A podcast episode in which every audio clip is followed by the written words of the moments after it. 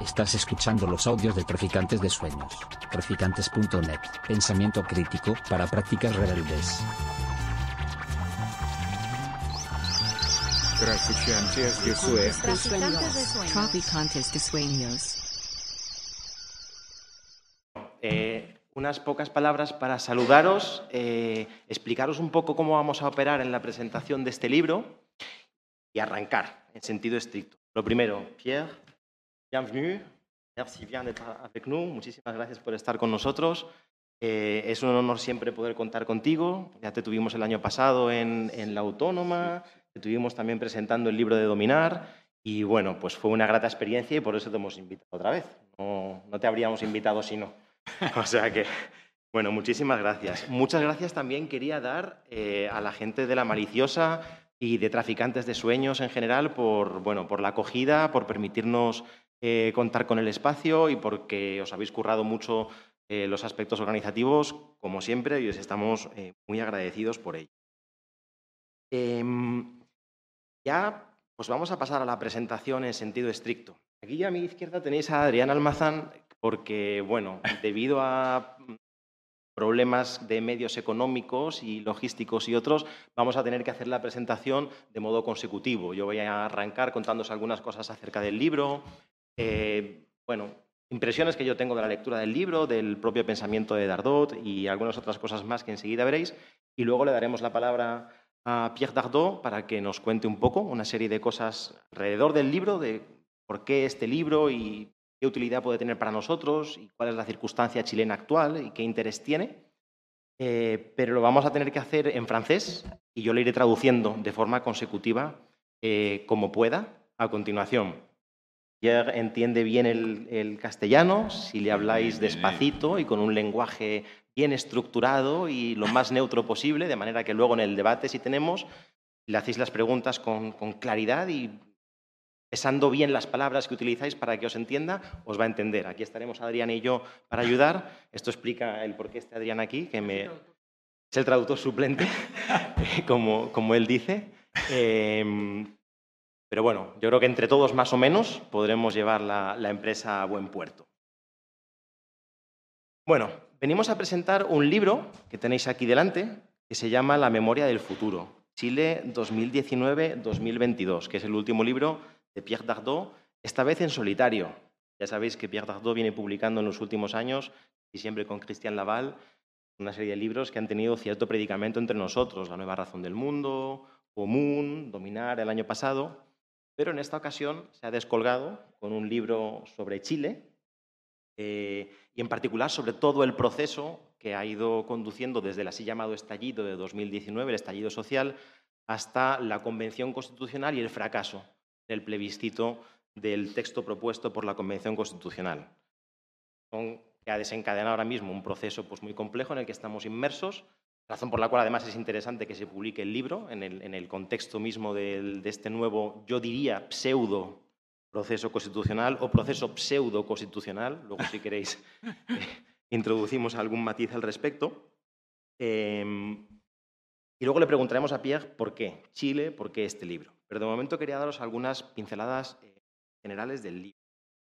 Lo primero que yo quería deciros es que es un libro, eh, a mi modo de ver, muy buen libro. Ya lo, lo dijimos en París, que cuando tuvimos, tuve la oportunidad de presentar la edición francesa con Dardot en París, y lo dije de broma, pero lo, lo vuelvo a decir. Mi papel aquí es decir cosas bonitas del autor y del libro, él no lo va a decir por un poco de pudor profesional y porque no es su rol, pero mi rol aquí es decir cosas buenas del libro, porque es mi rol institucional, pero además porque realmente el libro eh, vale mucho la pena, es un libro interesante.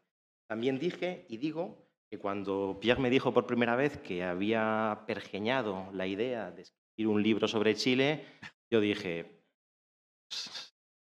no sé yo si un francés eh, que ha publicado las cosas que ha publicado Dardot y Laval va a comprender esto de Chile. No sé si es un poco atrevido, ¿no? Y lo miré, ahora te lo reconozco a posteriori, lo miré con un poco de, bueno, de distancia, distancia. Pero la verdad es que el producto es bueno. Yo creo que Pierre ha, ha, ha comprendido bien la, la, circunstancia chilena, se ha documentado mucho, ha sido honesto en el manejo de las fuentes en las que se ha apoyado, también en el reconocimiento de las fuentes en las que se ha apoyado. Em, ha leído muchísima documentación, tanto jurídica como de movimientos sociales, manifiestos, escritos, llamamientos, etc. Y eso se nota en el libro. ¿no? Eh, así que en ese sentido, la distancia inicial con la que yo acogí el proyecto fue aminorando hasta, al contrario, convencerme de que es realmente una buena publicación, una muy buena publicación para entender lo que pasa lo que está pasando en Chile en estos años, aunque sea paradójicamente de una persona que vive tan lejos de la, realidad chilena. Como tú me decías anteriormente y, y ha publicado recientemente en el Le Monde Diplomatique Chile, viste el proceso con una empatía política, ¿no? Eh, empatía política a distancia. Y esa empatía política con Chile a distancia se siente ¿no? en la forma en la que están redactadas las páginas, en la forma en la que fluye el libro, en la forma en que se va apoyando las diferentes comunicados, llamamientos, eh, escritos de los diversos movimientos sociales que han jalonado todo el proceso desde el estallido hasta la Convención Constitucional. Entonces, primera razón por la que yo creo que vale la pena leer este libro, y os invito a hacerlo, es que es una publicación comprensiva de todo este periodo. Comprensiva en el sentido de que abarca todos los años que conducen al estallido, como detonante el alza en los precios del metro, pero que en realidad escondía todo un mar de fondo que había de hartazgo, insatisfacción, eh, pobreza, em, en fin, desencadenadas por varias décadas de políticas neoliberales brutales, hasta el referéndum eh, de septiembre del año pasado, con un epílogo eh, en el que bueno, hace una pequeña labor de prognosis respecto a los derroteros por los que se está encaminando ahora el proceso constitucional. En ese sentido, comprensivo. Comprensivo también en el sentido de que es un libro que, em, por un lado, presta mucha atención a los movimientos sociales eh, y la, mitad del libro prácticamente, y quizá un poco más de la mitad del libro está dedicada a analizar los diversos movimientos sociales que cuajaron en el movimiento feminista, en los movimientos dentro del colectivo mapuche, que es complejo, y el movimiento estudiantil, y cómo esos tres movimientos recogieron en buena medida varias de las insatisfacciones, de las, eh, de las opresiones que se habían ido cosechando merced a todos esos años de neoliberalismo, y cómo se trenzaron de forma razonablemente eficaz los tres movimientos en alianzas políticas estratégicas que condujeron luego a la Convención Constitucional. Y en la segunda parte aborda las dimensiones más institucionales del proceso, cómo todas esas demandas y movilizaciones sociales se intentaron traducir institucionalmente nada más y nada menos que en una propuesta de constitución, que es la forma de institucionalización vamos a decir, no voy a decir más alta quizá, pero sí de las más solemnes ¿no? que puede haber, como acto de intento de refundación de, un país. En ese sentido, por tanto, comprensivo también, porque aglutina la dimensión social de la movilización y la dimensión institucional y las tensiones, por supuesto, mm. que existen entre esas dos facetas del, del, proceso. Luego, segunda razón por la que me parece interesante eh, acercarse a este libro no es una crónica, no es solo una crónica de acontecimientos. Hay algo de crónica en el libro. Veis viendo, se van narrando de forma más o menos ordenada, cronológicamente ordenada, los acontecimientos que conducen desde las primeras, eh, digamos, eh, los primeros asaltos a los torniquetes del metro por parte de los estudiantes que rechazan ¿no? Eh, lo que significa el alza de los precios de metro, hasta los diferentes documentos que se van pergeñando al calor de la protesta, hasta los acuerdos, transacciones a las que llegan los partidos políticos involucrados, Frente Amplio entre ellos, y todos los avatares que van sellando el proceso eh, constitucional. Pero, además de narrar en clave de crónica todo esto que va sucediendo, con un cierto aire un poco trepidante. El libro es trepidante. Después Pierre me reconoció que escribió el libro en un plazo de tiempo muy breve, extremadamente breve, sorprendentemente breve, y eso se siente. Hay un cierto, hay un cierto fragor, una cierta sensación de, prisa ¿no? de, los acontecimientos en la forma de narrar el libro, pero eso contribuye a que la lectura sea fácil. Fácil que común, ¿eh? fácil que dominar y que todos esos tratados eh, megalíticos que escribes con, con Cristian Laval. Em, pero a la vez de tener ese carácter de crónica, se van intercalando, se va esto va estando trufado aquí y allá por pequeñas digresiones ensayístico-filosóficas, filosófico-políticas, sociológico-políticas, que de alguna manera, así es como lo, he querido leer yo, después tú nos confirmas si es así o no, van tratando de aplicar todo el utillaje, todas las herramientas que venían desarrollando Laval y Dardot en los libros precedentes a un caso de estudio concreto, que es el caso chileno. Y lo bonito de la cuestión es que los conceptos que encontráis diseminados en común, en dominar, en la nueva razón del mundo o en Le choix de la guerre civile, la, opción de la guerra civil, que no está traducido todavía, ¿no? Em, pues se adaptan. Un caso contrario al que ha sucedido, por cierto, con el COVID por parte de muchos filósofos que han dicho, voy a coger mi teoría y la voy a encajar en el COVID y su circunstancia. Aquí no. Aquí yo creo que hay un ejercicio modesto de intentar ver, bueno, estos principios de nuestra teoría, vamos a ver si engranan bien o no con lo que está pasando en Chile y si no engranan bien, los revisamos. Un ejemplo interesante, luego comentaremos, es el de poder constituyente, poder constituido. Hay unas páginas muy tensas, muy interesantes en el libro, donde se reflexiona respecto a si lo que era la Convención Constitucional en Chile era realmente un poder constituyente que de alguna manera con la hoja en blanco redacta los principios de un nuevo país, o era más bien un poder constituyente. Aparte del debate político se movían esas coordenadas, ¿no? Coordenadas que al final son un poco asfixiantes.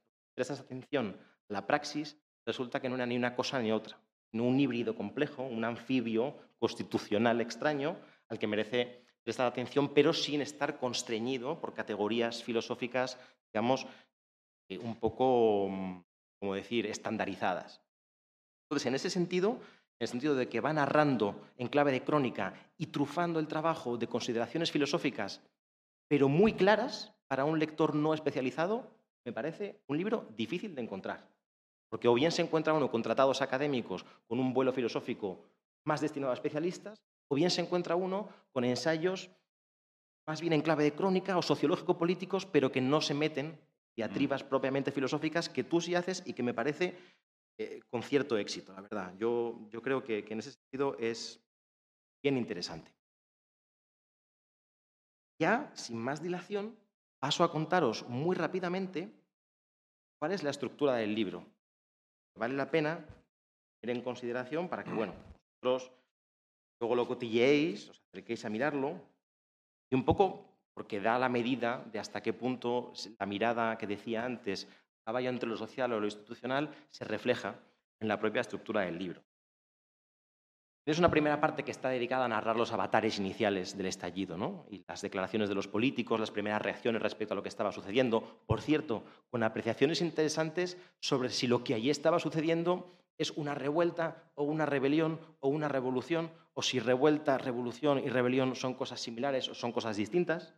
Yo creo que de ahí se sacan lecciones también provechosas desde el punto de vista filosófico-político, pero también estratégico-político. A veces nos movemos un poco obsesivamente en el tándem de reforma-revolución y decimos, pero ¿eres refor o eres revolucionario?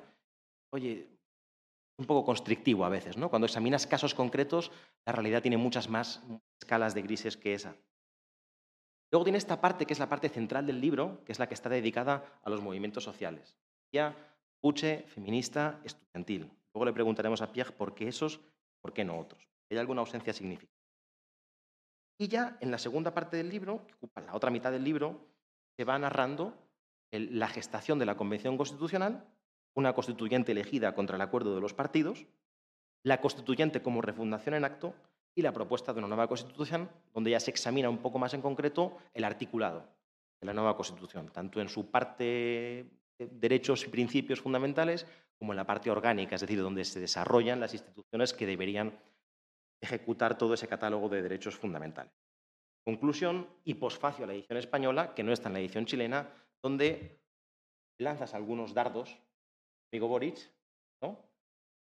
al entramado partidocrático que de alguna manera termina fagocitando estos procesos para mal, que no estaba en la edición chilena.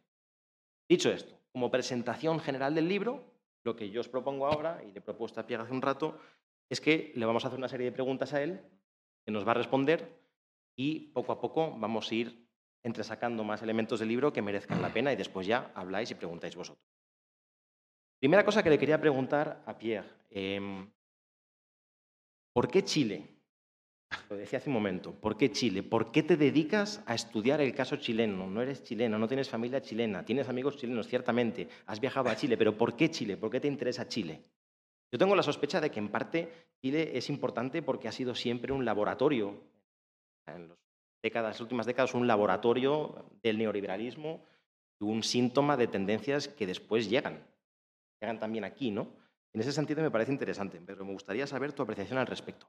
¿Y por qué Chile también en relación con vuestro trabajo anterior? ¿Por qué de repente te dedicas a investigar sobre Chile y a escribir sobre Chile en un momento en el que estáis escribiendo, si no estoy equivocado, un tercer volumen de la trilogía que iría desde Común a Dominar hasta quién sabe qué? ¿Os va a venir? Vale. Bueno, pues eso, ¿por qué Chile? Háblame despacio. ¿Habla despacio?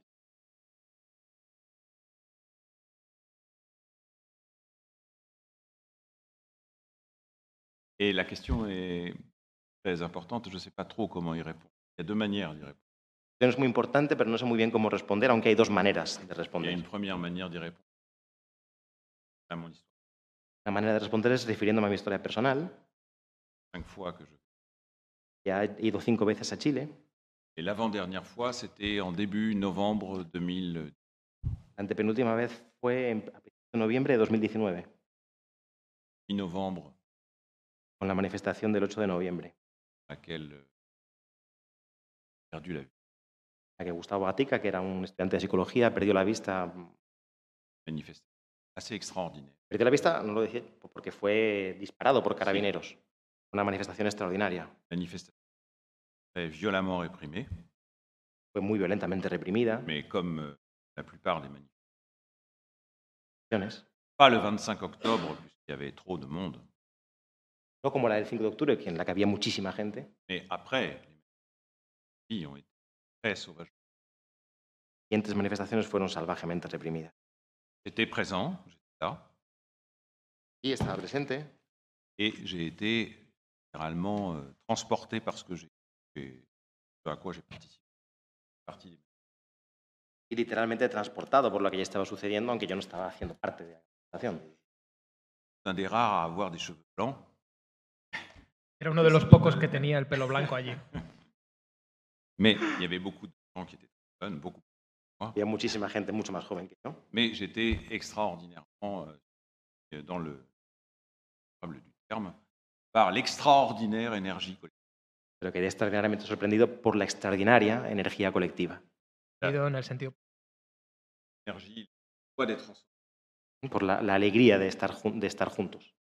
manifestée par euh, les orchestres dans le- Una alegría que se manifestaba por las orquestas, los cortejos de las marchas. Imaginez donc de lacrymogène, euh, Yo, yo- en mi cabeza yo me imaginaba granadas, gas lacrimógeno et en même temps la musique des orchestres, y al mismo tiempo la música de la et en orquesta même temps les banderoles féminines, y las banderas feministas et en même temps les drapeaux y mapuche. las banderas mapuche. Voilà, tout ça mêlé, Toda esa mezcla en un torbellino c'était ça.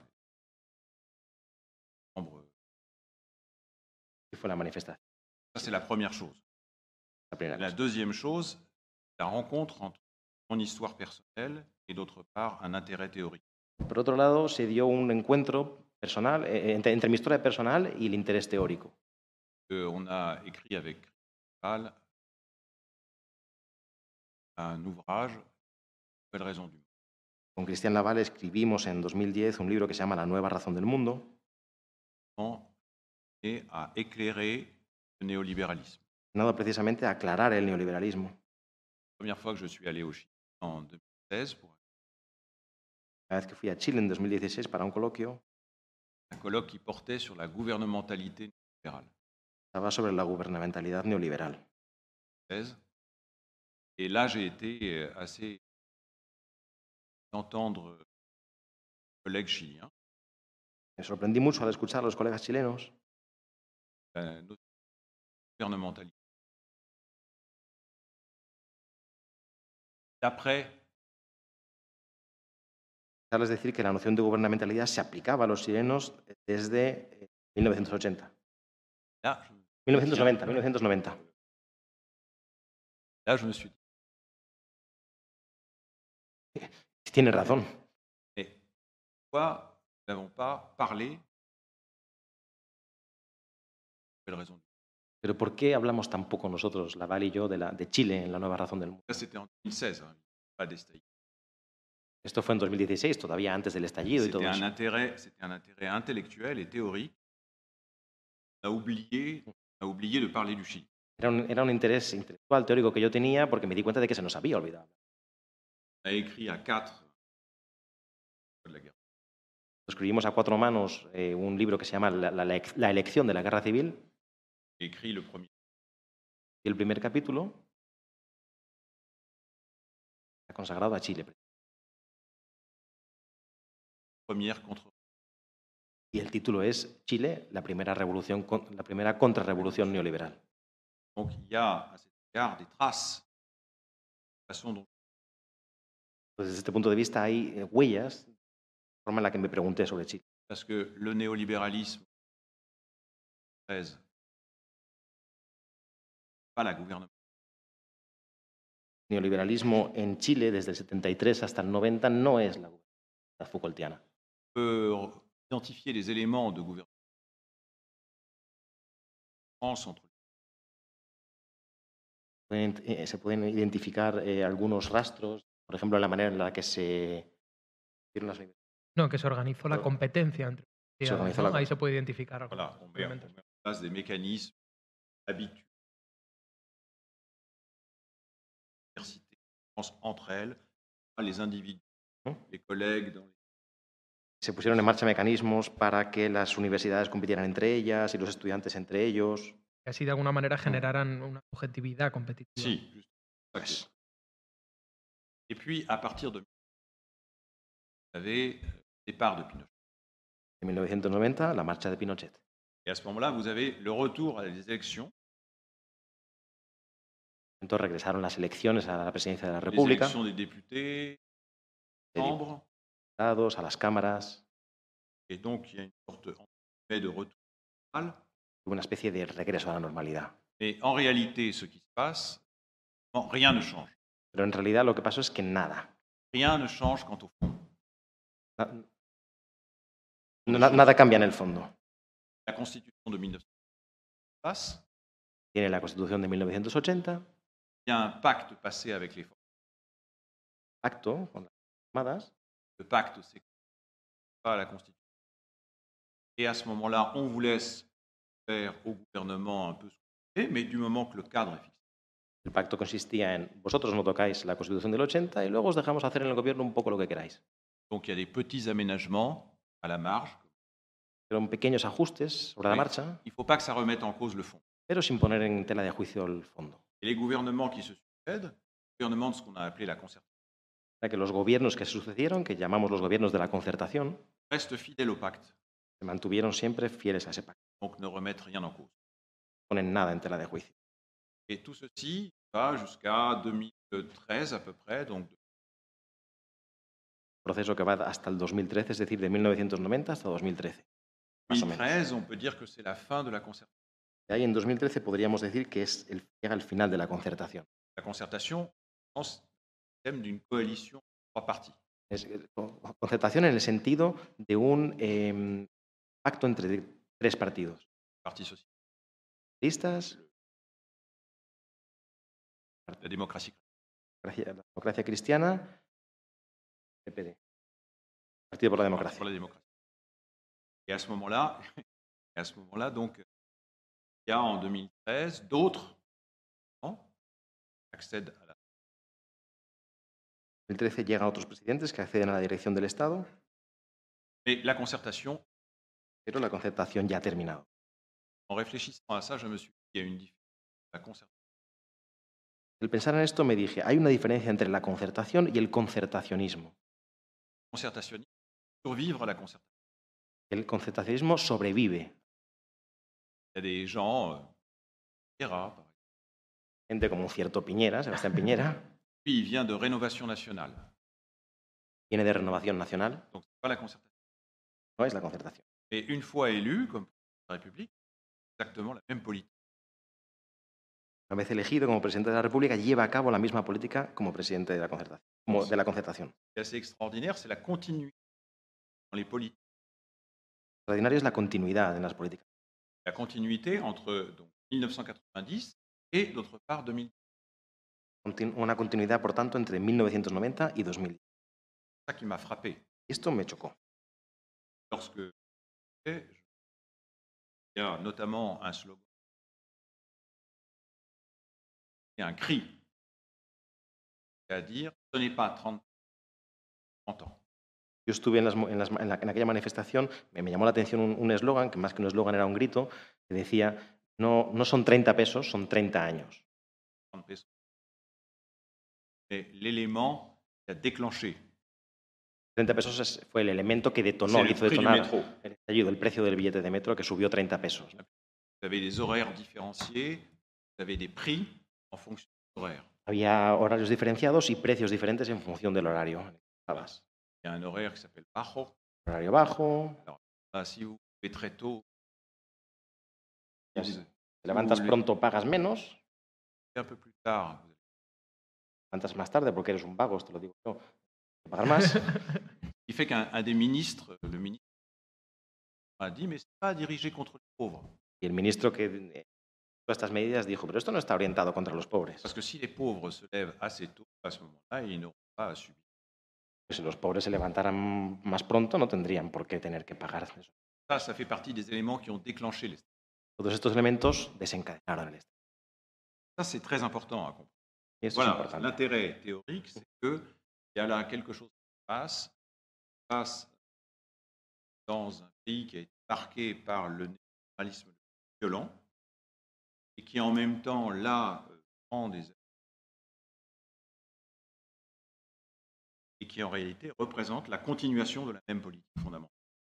Me he perdido un poco, pero eh, Eh, Dice que eso es lo interesante verlo, ¿no? O sea, cómo por un lado esto ocurre en un país, por un lado ha habido un neoliberalismo de los más violentos, que incluso aunque da la impresión de que se ha pacificado, en verdad hay una continuación, ¿no? De- Alors, c'est que on a del interés affaire- teórico, ¿no? ça, ça a été théorisé, démocratie de, se teorizó como democracia de consenso, nombre que recibía. démocratie de consensus. Idéologue de la a développé un ideólogo de la democracia cristiana, Böringer, que, propuso la fórmula esta de la democracia de consenso. dès les années 1984, 80, Mediados de los años 84. 84, 86. 34, 86. Donc c'est cet intérêt-là aussi qui de mettre l'expérience, voire comme témoin direct, et d'autre part, l'analyse avec Fue este doble interés personal por un lado y de intentar ver cómo se ajustaban algo que habíamos hecho Cristian y yo en torno al neoliberalismo. petite euh, ¿Retoque? Una pequeña corrección. Pas si- Pequeño matiz. mais- en fait, on n'a pas écrit le vérifier qu'on avait un marché. No escribí el libro para verificar si los instrumentos conceptuales que habíamos desarrollado je dis nous, mais en fait. Et les instruments, digo nosotros porque pero lo escribí yo, pero los instrumentos que habíamos puesto en marcha los hayamos puesto en marcha Cristian Laval y yo. donc ce que j'ai voulu faire, c'est surtout pas dire on a eu raison. Je viens de vous expliquer. Sentiment, pas pousser l'analyse. Lo que nunca quise fue decir, veis cómo teníamos razón, sino más bien lo contrario. Era llevar el análisis un poco más lejos al darme cuenta de que me faltaba la pieza de Chile. El Chao. objetivo es ampliar el análisis con este libro, no decir, mira, ¿no veis? Tenemos razón, ¿no? Soit de choses l'une. Soit les instruments conceptuels qu'on a mis permettent d'éclairer la à ce moment Y los instrumentos conceptuales que habíamos desarrollado con Cristian nos permiten analizar la situación chilena. soit ça ne permet pas, ce non. moment-là, on les no nos lo permite y entonces, si así fuera, abandonamos esos instrumentos conceptuales. L'attention portée à la situation chilienne dans sa singularité. Quería prestar atención a la situación chilena en su singular. Là, tu as raison. Pierre, eh, apro- aprovecho que ahora que estabas con el tema del neoliberalismo para una pregunta un poco de, de, de- de- ¿quieres de matiz o de complemento de lo, que, de lo que estabas diciendo en relación con el neoliberalismo. Desde tu punto de vista, lo que ha pasado en Chile y lo que está pasando en Chile ahora, después del rechazo de Vistito, ¿cuál es el papel que juega esto dentro de la historia del neoliberalismo? Sabemos que Chile fue el laboratorio del neoliberalismo, sabemos que la revuelta estalló como consecuencia de la opresión sufrida por décadas como consecuencia del neoliberalismo, pero el neoliberalismo parece estar mutando ahora, una línea similar a lo que vosotros decís cuando decís que el neoliberalismo no implica la desaparición del Estado, sino incluso a veces el reforzamiento incluso del Estado. Mhm. Pero ¿qué, es lo que, eh, ¿qué papel juega entonces lo que está sucediendo ahora, este repliegue eh, después del proceso de, de revuelta en Chile en relación con el neoliberalismo? Alors, le néo- néolibéralisme a plusieurs visages. El neoliberalismo tiene varias caras, est capable de prendre plusieurs formes. capacidad de asumir varias formas. Et euh, en 1973, il y a donc le coup d'État au Chili. En 1973 hubo el golpe de Estado en Chile. Moi, j'avais l'âge que Entonces yo tenía la edad que muchos de vosotros tenéis ahora, o sea, 20 años. donc euh, c'est un âge euh, on a vécu des expériences comme Una edad de la- en la que uno recuerda muy bien de todas esas cosas. Et le Chili a été pour nous, pour ma génération, quelque chose d'extraordinairement formateur. Chile para, para mí, para mi generación, tuvo algo de extraordinariamente formativo. A été collectivement soulevé par l'élan de l'unité Activamente impulsados, inspirados por el movimiento de la unidad popular, et en même temps très traumatisé par le golpe. tiempo traumatizados por el golpe. Et donc, euh, il y a tout ça qui mêle quand on est à réfléchir sur le néolibéralisme. Et là, je m'aperçois, quand on parle du néolibéralisme, aujourd'hui, gens qui disent néolibéralisme, parce que pas tellement l'État qui est en retrait, on a au contraire affaire à un État qui se renforce, renforce son, ar- son arsenal répressif. Sí, y hay mucha gente hoy que se pregunta, pero entonces esto del neoliberalismo, pero entonces no es, no es el Estado que se retrae, sino que de alguna manera surge, ¿no? Y encima con una dimensión represiva, ¿no? Entonces es como si ya hubiéramos salido del neoliberalismo, ¿no? un exemple comme ça, mais ça nous en... En, Pongo un Italie, ejemplo. en Italie, vous avez un gouvernement par euh, les- Ahora tenéis un gobierno dirigido por los neofascistas, pas un gouvernement de rupture avec le néolibéralisme. no es un movimiento de ruptura con el neoliberalismo, Pas du tout. Pas du abso- tout. en absoluto. Un gouvernement de guerre contre Gobierno de guerra contra las personas migrantes, en place un arsenal législatif incroyable, juega un arsenal legislativo punitivo estable, mais qui reste néolibéral. Tiene Et quand j'ai parlé de 73, c'était pas pour faire un, souvenir d'anciens combattants. La del 73 no era para evocar un recuerdo combativo, Parce qu'à ce De moment-là, vous aviez, vous aviez en 74 l'élection de Giscard d'Estaing. de cuatro fue la elección de eh, Valéry Giscard d'Estaing en Francia. Giscard d'Estaing, c'est pas Pinochet, d'Estaing no es Pinochet. forme de néolibéralisme. Forma de neoliberalismo mucho más flexible. Et en 1980, vous avez Thatcher, 1900, 80. Et en 1981, Thatcher. Thatcher. Thatcher écrit une lettre. Ordinaire, elle écrit une lettre. Euh, répond à la lettre de Hayek. Una carta de Margaret Thatcher respondiendo a Hayek. Hayek, Hayek écrit une lettre 19 août agosto de 1979. 79. et il dit à il dit, Thatcher, vous devriez Debería usted ser más rápida, plus résolu. más resolutiva. Et il en profite pour euh, partage credo néolibéral. Para criticar a aquel con el que elaboró el credo neoliberal, Milton Friedman, Milton Friedman. Légende qui dit ça est un petit peu rapide et Que hay una leyenda según la cual Milton Friedman habría llegado y habría era- con los Chicago Boys puesto en marcha el neoliberal. Hayek a joué un rôle aussi. Pero Hayek jugó también, desempeñó un rol también. Lo otro es un poco simplista, ¿no? Jaime Guzmán, élaborateur de la était un disciple, Jaime Guzmán, que fue el elaborador de la Constitución del 80, era un discípulo de Hayek. un constitutionnaliste qui élabore la Constitution et qui est disciple de Hayek. Un constitucionalista que elaboró la Constitución de, de 1980 de Pinochet y era discípulo de Hayek. Et Thatcher écrit une réponse Thatcher respondió a Hayek, euh, pas aller si. No podemos ir tan rápido.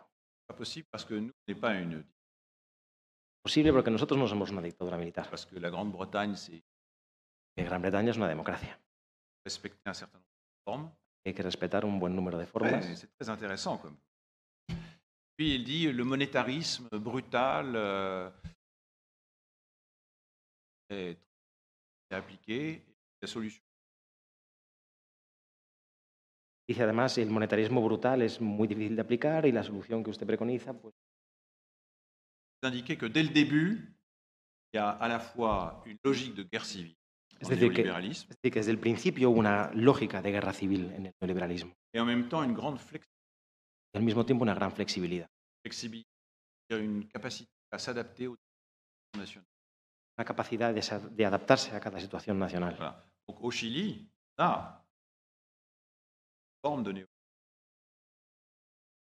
Entonces, en Chile hoy tenemos una forma de neoliberalismo que es absolutamente particular, encore très différente, que es muy diferente a la que podía existir en la época de la concertación también. dire par là, c'est qu'il y a plusieurs manières de réagir quand on est à dire la société chilienne est une néolibérale. Lo que quiero decir es que hay muchas formas de decir que la sociedad chilena era una sociedad neoliberal. D'un certain point de vue, je pourrais reprendre la formule à mon compte. Desde cierto punto de vista, podría retomar la fórmula À mon compte. mía, mi fórmula, Mais, mais à une condition. pero con, un- con una, con una condición. Ne prennent pas cet élément pour justifier l'adaptation No tomemos este elemento para justificar una política adaptación. política de adaptación al neoliberalismo. tragique aujourd'hui. Vous avez eu donc l'assaut et après hein, Y Lo, lo trágico es que hoy tenemos una, un fracaso de una constitución y con un proceso de constitucional, entre comillas, Et ce qui est tragique, c'est que vous avez les élections qui ont lieu au Conseil constitutionnel le 7 dernier. Hemos tenido las elecciones al Consejo Constitucional muy recientes, el 7 de mayo. Et il y a un populisme d'extrême droite. Está desencadenando un populismo de extrema derecha. Et la gauche parlementaire ne comprend pas izquierda parlamentaria no entiende nada. la logique dans laquelle ces gens-là sont. La lógica en la que se mueve esa gente Et ils s'imaginent qu'en leur faisant Que no entienden la calmer. lógica, no entienden la lógica en la que esa gente se mueve, ¿no? Entonces, imaginant que si on leur fait des concessions, on va les calmer. Alors que c'est exactement le contraire qui se passe. de alguna manera la izquierda vive un poco en la ilusión, la izquierda parlamentaria en la ilusión de hacer concesiones a la derecha para calmarlos y en cambio ocurre justo lo contrario, que no se calman sino que reaccionan. Más concesiones, más cosas reclaman. C'est exactement ce qui se passe. Exactement ce qui se passe. Regardez, vous avez le 12 décembre un accord. Mirad, por ejemplo, el 12 de diciembre hubo un acuerdo, Un accord entre les partis. partidos. Cast, pas partie des accords. Cas no, no- no está entre los partidos que firmaron ese acuerdo. Il n'est pas engagé, lui. Está vinculado por el acuerdo del 12 de diciembre. El L'accord du 12 décembre, c'est entre la droite parlementaire et la gauche parlementaire. acuerdo es entre la izquierda parlamentaria y la derecha parlamentaria. Et les gens de la gauche parlementaire répondent à ceux qui les critiquent. Mieux vaut un mauvais accord que pas d'accord du tout. Responde la izquierda es mejor un mal acuerdo que ningún acuerdo. Et comme ça, on va éviter le pire. Y vamos a evitar lo peor. Passer un mauvais accord, Han dado un mal acuerdo et ils ont récolté le pire. Y han conseguido lo peor. Précisément la victoire de Cast. Es decir, justamente la victoria de Cast. Et le résultat des élections. Et le parti de Cast qui arrive et qui est capable de former maintenant un bloc avec la droite parlementaire. Resultado de las elecciones al Consejo Constitucional, la victoria abrumadora de Cast, que ahora tiene la posibilidad de de hacerse una alianza con la derecha parlamentaria. esto, es de hacer una alianza con la derecha parlamentaria. Que vamos, que la hace, ¿no? Et donc ça pose la question de savoir comment combattre le libéralisme dans une situation donnée. La pregunta es cómo combatir al neoliberalismo en una situación. Non pas comment combattre abstraitement le néolibéralisme bloc, No, no- no cómo combatir al neoliberalismo en bloque, sino en una situación concreta. parce que l'unité du néolibéralisme n'est pas une unité de doctrine. Porque la unidad del neoliberalismo no es una, univers- una unidad de doctrina. Il y a des doctrines très différentes. Hay doctrinas muy diferentes. Mais en revanche, il y a une unité stratégique. Pero en cambio sí que hay una unidad estratégica. Stratégique construite pour construire, pour identifier forces comme étant des ennemis. Y la unidad estratégica consiste siempre en identificar un enemigo. Ça peut être des minorités, sexuelles, ça peut être, euh, Las minorías sexuales pueden ser los ça, mapuche, ça peut être d'autres forces qui sont liées. Euh, c'est toujours un ennemi civilisationnel. puede ser otras fuerzas, pero siempre es un enemigo civilizacional. Venir du ton de Piñera, quand il est amené euh, fin octobre, ça y est, au 8, fin octobre, il fait un... Nous sommes en présence d'un ennemi très puissant. Hay que recordar el discurso de Piñera el día 20, querer recordar de después, dos días después del estallido, el que dice en ese discurso, estamos ante un enemigo muy poderoso Très puissant et très dangereux, y muy peligroso. Qui est prêt à tout Está dispuesto a todo. pour détruire la propriété et les biens des personnes. Destruir la propiedad y los bienes de las personas. Quelle est la figure qui revêt cette des millions de Chiliens qui regardent la télévision? Es la figura que reviste este enemigo para miles de chilenos que están mirando la televisión. Jeunes lycéens qui ont entre 15 et 18 Los jóvenes del instituto que tienen entre 15 y et qui 18 años envahissent les stations de métro y que están invadiendo las en estaciones de metro, par-dessus les tourniquets parce qu'ils ne veulent pas payer. saltando los torniquetes porque no quieren pagar. C'est un discours vide. Des raisons pour les Y esta es una de las razones por las que Piñera poco a poco fue quedando cada vez más aislado. Claro, porque su discurso estaba vacío. Donc à chaque fois, dans chaque situation et stratégie particulière à définir, de la situation elle-même, force en présence, de la façon dont le libéralisme avance, et à chaque fois, il faut en tenir. Pas de recette magique. O sea, que no hay recetas mágicas, sino que en cada circunstancia histórica concreta hay que adoptar recetas estratégicas distintas para combatir. Viendo las fuerzas en juego, viendo la situación del lugar. ¿no? Y aprovecho precisamente para preguntarte otra cosa relacionada con esto. Sí. Y tiene que ver también con la estructura del libro que evocábamos hace un momento. Em, tú elegiste dentro de los movimientos sociales abordados, como decíamos antes, feministas, mapuche, movimiento estudiantil. Eh, ¿Por qué esos tres? Alguna pista has dado ya al referirte a los estudiantes, pero ¿por qué esos tres movimientos y por qué no otros? Esto, movimiento obrero. Sale el movimiento obrero y esto choca. A veces, por lo menos para el prisma europeo, cuando uno examina un, un- un libro donde se va pasando revista a los movimientos sociales críticos.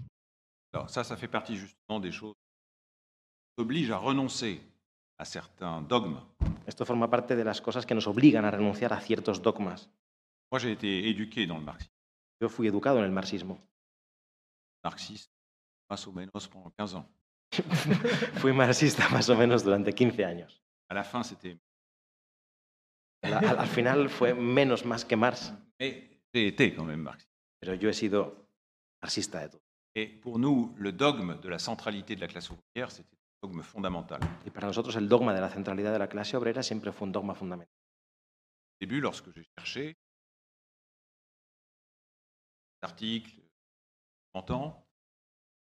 je Yo, Cuando yo buscaba, documentándome, leyendo artículos, artículos, escuchando a los amigos, me suis posé la même question. Je me suis dit, pourquoi pas le mouvement? me, me ponía siempre la misma pregunta. Je- ¿Y je por me- qué no je el me- movimiento obrero? Je me surprends même maintenant à me demander, mais pourquoi dans le... Pourquoi tu ne traites pas du mouvement? Y y yo a a- me sorprendo a mí mismo también a veces en la conversación, una conversación conmigo mismo, ¿por qué no, por qué no el movimiento? Claro, que él mismo se, se sorprendía de encontrarse a sí mismo diciéndose, bueno, ¿y por qué no el movimiento obrero? ¿no? Su- Supuestamente habiendo superado ya ese reflejo, ¿no? Là, ça vaut pour la situation particulière Vale para la situación particular de 2019 a 2022. ça ne vaut pas pour toute l'histoire du Chili. Vale para toda la historia. Dans la séquence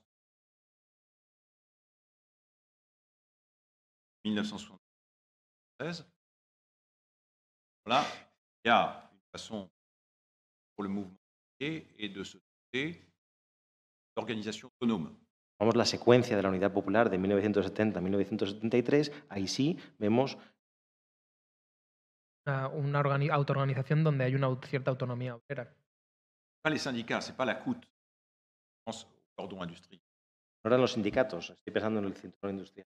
Je pense à la façon dont les se sont organisés Pienso en la forma mediante la que los obreros se organizaron en estructuras autónomas. Il n'y a rien de tel. No hay nada parecido. 2019, 2019. Nada il y, en a, absoluto. il y a des conflits très durs, Conflictos muy duros, l'Union portuaire en particulier, la Unión Portuaria en donc les particular, docks, les ports, buenos muelles, mais il n'y a pas de constitution en acteur autonome. Pero no hay la constitución de, un de un movimiento obrero como actor autónomo. A été le cas en 2010. Será, existió en el pasado, pero no es relevante. D'un moment, je me suis dit, je ne vais pas inventer quelque chose qui n'a pas existé. Me dije, no me voy a inventar algo que no ha existido.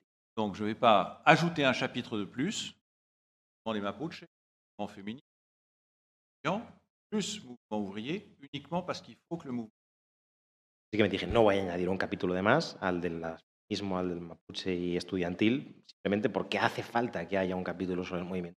Ce qui, en revanche, est vrai, c'est que beaucoup et ont pris part. Que es verdad es que muchos obreros tomaron parte, formaron parte de las manifestaciones. Mais là, je ne parle pas de la participation des ou des salariés aux Pero yo no hablo de la participación de los obreros o de los asalariados en las manifestaciones, sino de la constitución de movimientos obreros en tanto que movimientos autónomos. Là, ça vient de l'histoire aussi du syndicat, du syndicat. Fracture. Y esto viene de la historia del sindicalismo, de las tensiones, las fracturas entre las diferentes secciones sindicales y compris de de l'industrie au Chili, y de la organización de la industria.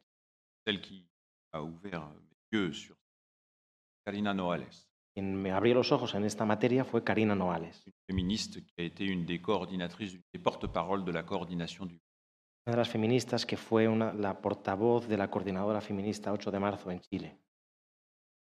Muy bien. Eh, Muy bien. compris. Oye, aprovechamos esto para pasar a otra de las cuestiones importantes que, que están en el libro, que estábamos antes, que tiene que ver con la articulación entre estos movimientos sociales de diferente naturaleza eh, y el entramado institucional. ¿Cómo ha, sido, ¿Cómo ha sido el trabajo de traducir todos estos movimientos con sus reivindicaciones particulares, distintas, en los moldes institucionales, en la Constitución, la portavocía de los partidos erigidos en intérpretes de esos movimientos sociales. ¿Cómo percibes tú la tensión, que es una tensión tradicional de las preocupaciones estratégicas de la izquierda, por otra parte? Centrale. C'est une question centrale. Centrale.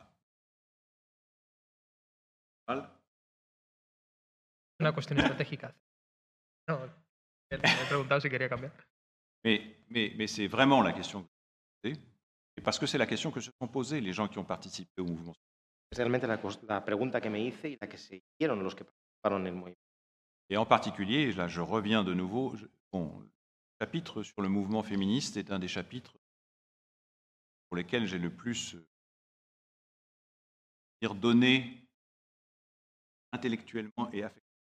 En particular, volveré a sobre ello. El capítulo, el movimiento feminista es muy importante y el capítulo sobre el movimiento feminista es uno de los capítulos que más cariño le tengo, más he trabajado y que más importante ha sido en la gestación del libro. dans la où c'est un mouvement qui s'est confronté à des choix. La medida en que es un movimiento que se tuvo que poner eh, que- que- frente a frente con decisiones que tomar. à des choix difficiles. Tenía elecciones difíciles. Tout le monde sait que le mouvement réclame très vite une nouvelle constitution. Todo el mundo sabe que el movimiento reclama muy rápido una nueva constitución. Arrive le il y a nouvelle constitution partout. Llega la manifestación del 8 de noviembre, había carteles anunciando nueva constitución por todas partes. Constituante, nouvelle constitution. Constituyente, nueva constitución. Et ensuite, la question, quand il y a eu plébiscite, donc octobre, Y a, continu- 2020. y a continuación la pregunta se planteaba en el marco del, del plebiscito del 20 de octubre de 2020 por la nueva constitución. il y a eu la victoire, oui à la nouvelle. Hubo victoria de sí a una nueva constitución. Et ensuite, les 15 et 16 mai, il y a eu les élections à la constitution. A continuación, 15 y el 16 de mayo, hubo elecciones para la nueva constitución. Et les 15 et 16 mai 2021, ce sont des élections à la constituante qui euh, ont lieu dans un contexte où les gens se demandent quoi faire. Estas elecciones tuvieron lugar en un contexto en el que la gente se preguntaba qué hacer? Il y a beaucoup de mouvements sociaux qui ont réussi, qui se sont dit, bon, est-ce qu'on se fait représenter? Est-ce qu'on accepte d'intégrer?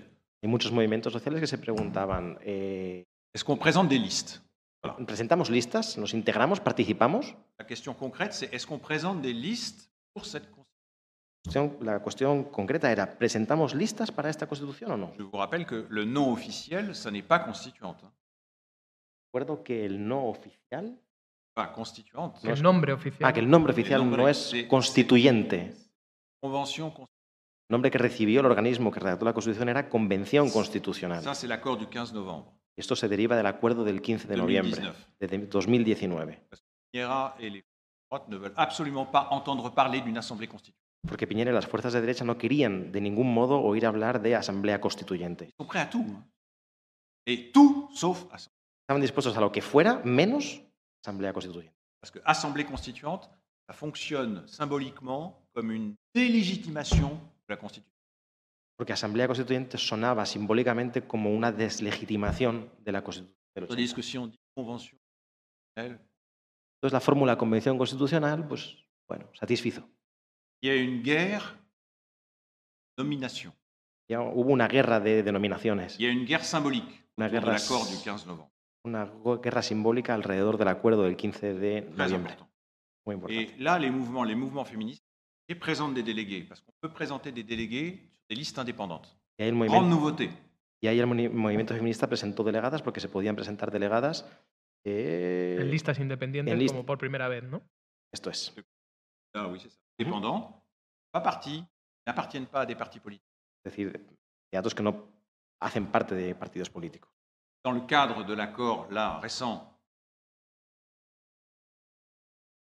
La posibilidad no existe ahora en el acuerdo mais actual, ça a existé dans le processus. Pero existía esta, existió dans esta ce, posibilidad. dans ce contexte-là, vous voyez, ça c'est une question très concrète. Les, les- les féministes se sont demandé, mais on va faire là-dedans? Est-ce pero qu'on va se présenter? Est-ce qu'on va présenter une On va présenter les candidates indépendantes? ¿qué vamos a hacer ahí dentro? ¿Vamos a presentar candidatas independientes? Et Karina Noales, pour la citer, Karen Noales, que ya hemos citado antes. dit précisément, mais, mais nous, c'est la première fois qu'on vote. Eh, pa- para nosotras es la primera vez que votamos, porque eran jóvenes. La, la plupart des ont voté pour la première fois le 25 octobre. La mayoría de feministas de, aqu- 2020. de esa generación votaban por primera vez el 25 de octubre de 2020. Et elles ont discuté entre elles des libérations collectives, parfois d'ailleurs des divergences. Discutieron entre ellas mediante deliberación co- colectiva, a veces con diferencias. Et la position qu'il a emportée, c'était de présenter des candidates sur des listes indépendantes. Finalmente la posición por la que adoptaron fue la de presentar candi- candidatas Dependien- en las listas Independientes. independientes. Et c'est là que réponse stratégique, stratégique de la gauche a été élaborée. y es ahí donde la, la respuesta estratégica de la izquierda se elaboró. Dans la mesure où elles se sont dit il faut être à la fois dedans La medida en que dijeron hay que estar a la vez fuera y dentro. constituer des listes avec des candidates féministes, Hicieron listas con candidatas feministas, dont certaines ont été élues, Y algunas de dont ellas fueron certaines ont été elegidas. élues à la ah, convention, de las cuales algunas Algunas fueron de ellas fueron elegidas. elegidas para la convención. et elles ont investi le travail.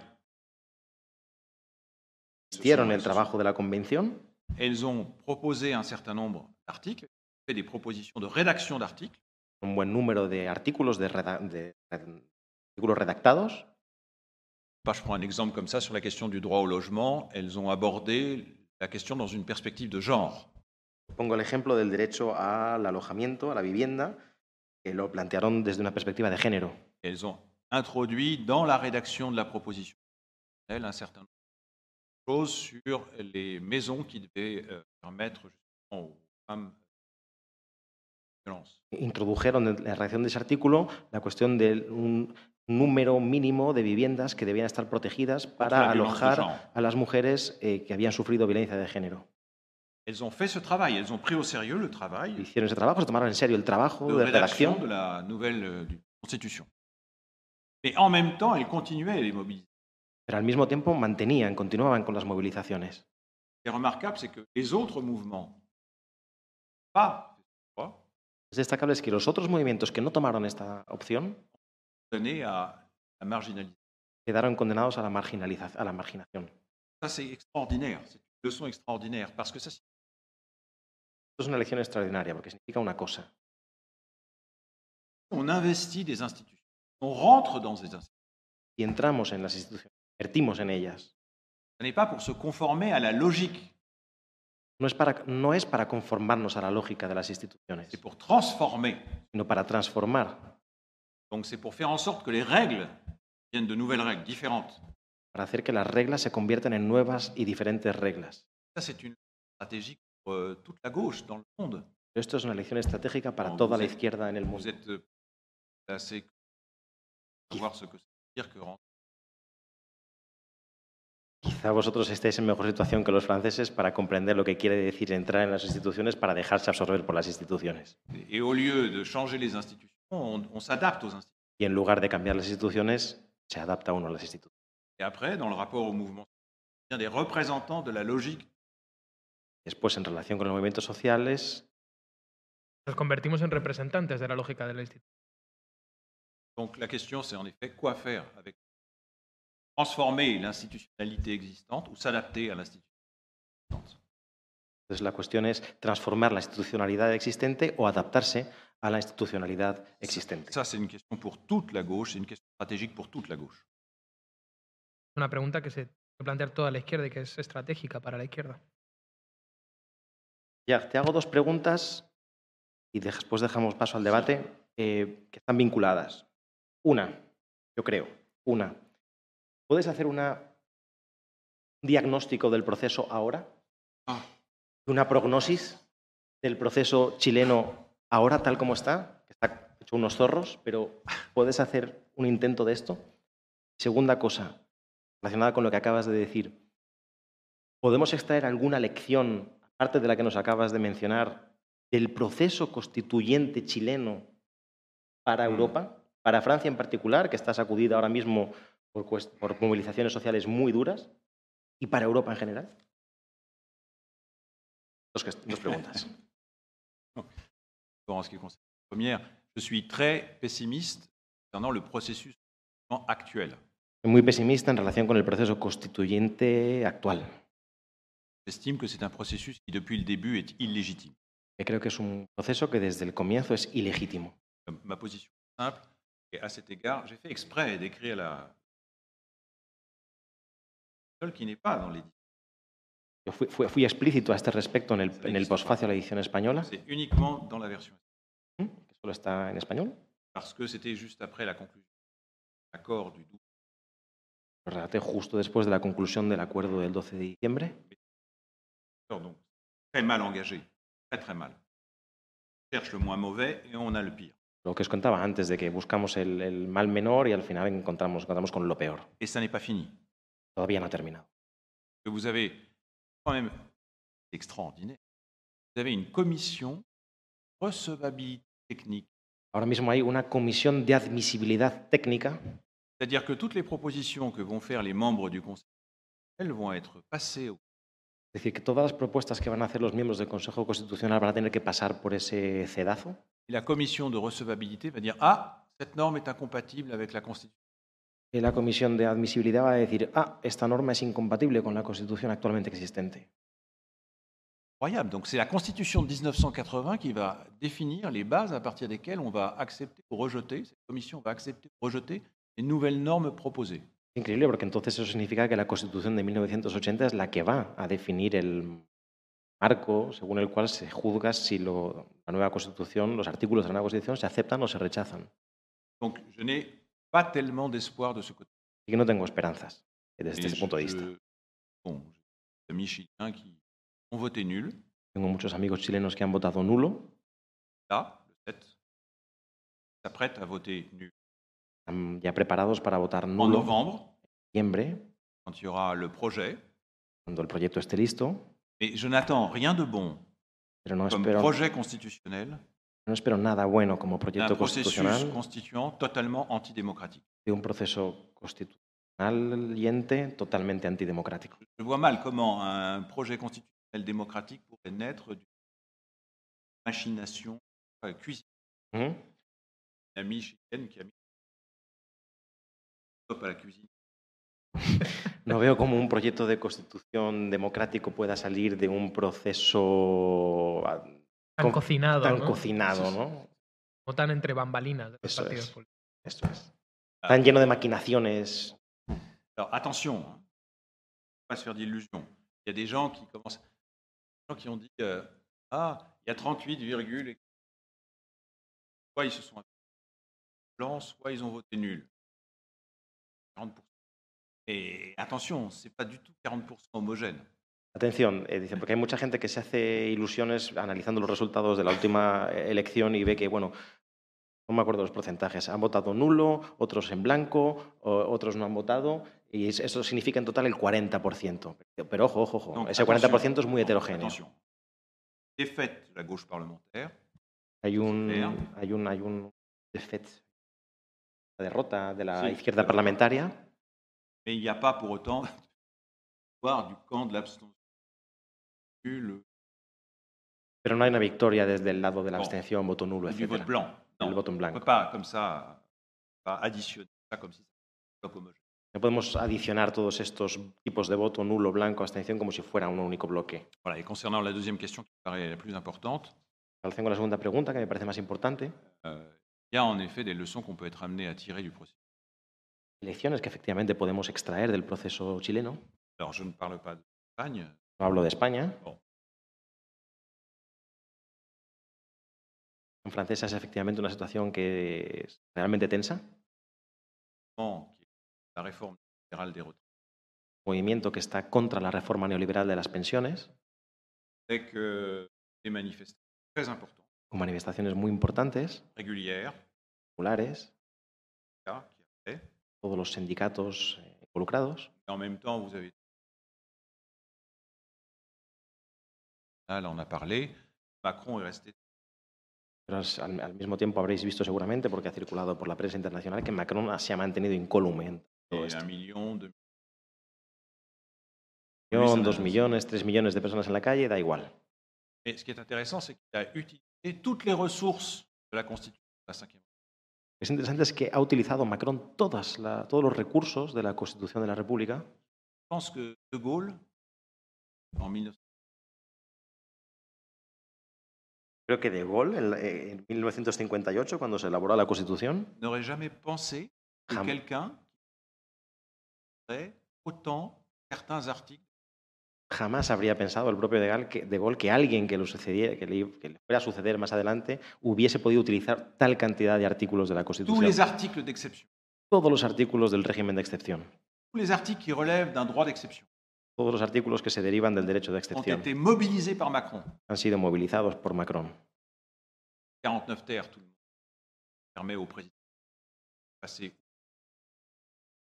artículo que permite al presidente de la República, eh, de la República eh, pasar, puentear al Parlamento. 49 terres, 49-3. 40 célèbre en 49 France, el 49-3. Par exemple, il y a eu un match de foot et lorsqu'on est arrivé à la 49 3 secondes, à ce moment-là, les gens dans le stade ont dit 49 terres. 49 terres. Por ejemplo, en un partido de fútbol, cuando el cronómetro del partido llegó al minuto 49-3, la gente empezó a gritar 49-3, 49-3, Manière de critiquer Macron du 49 terres. como una forma de criticar la utilización que estaba haciendo Macron de ese artículo. Mais tout y est passé. Pero todo ha dado igual. Délai de 50 jours. Vous avez 50 jours pour faire la navette entre l'Assemblée nationale, le Sénat, le gouvernement. Au-delà de 50 jours, c'est débat. Eh, hay 50 días para de, de- La de navette, diferencia. la- la- la- Alegaciones. L'aller-retour entre le gouvernement, le...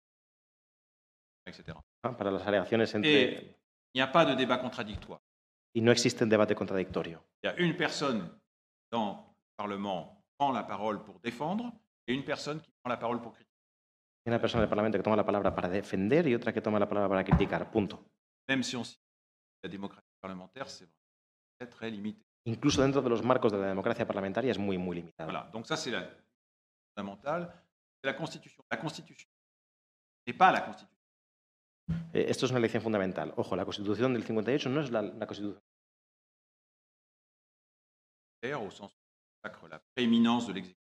Una constitución bastante autoritaria en el sentido de consagra la autoridad del Ejecutivo, euh, pero no es una constitución de inspiración neoliberal. Euh,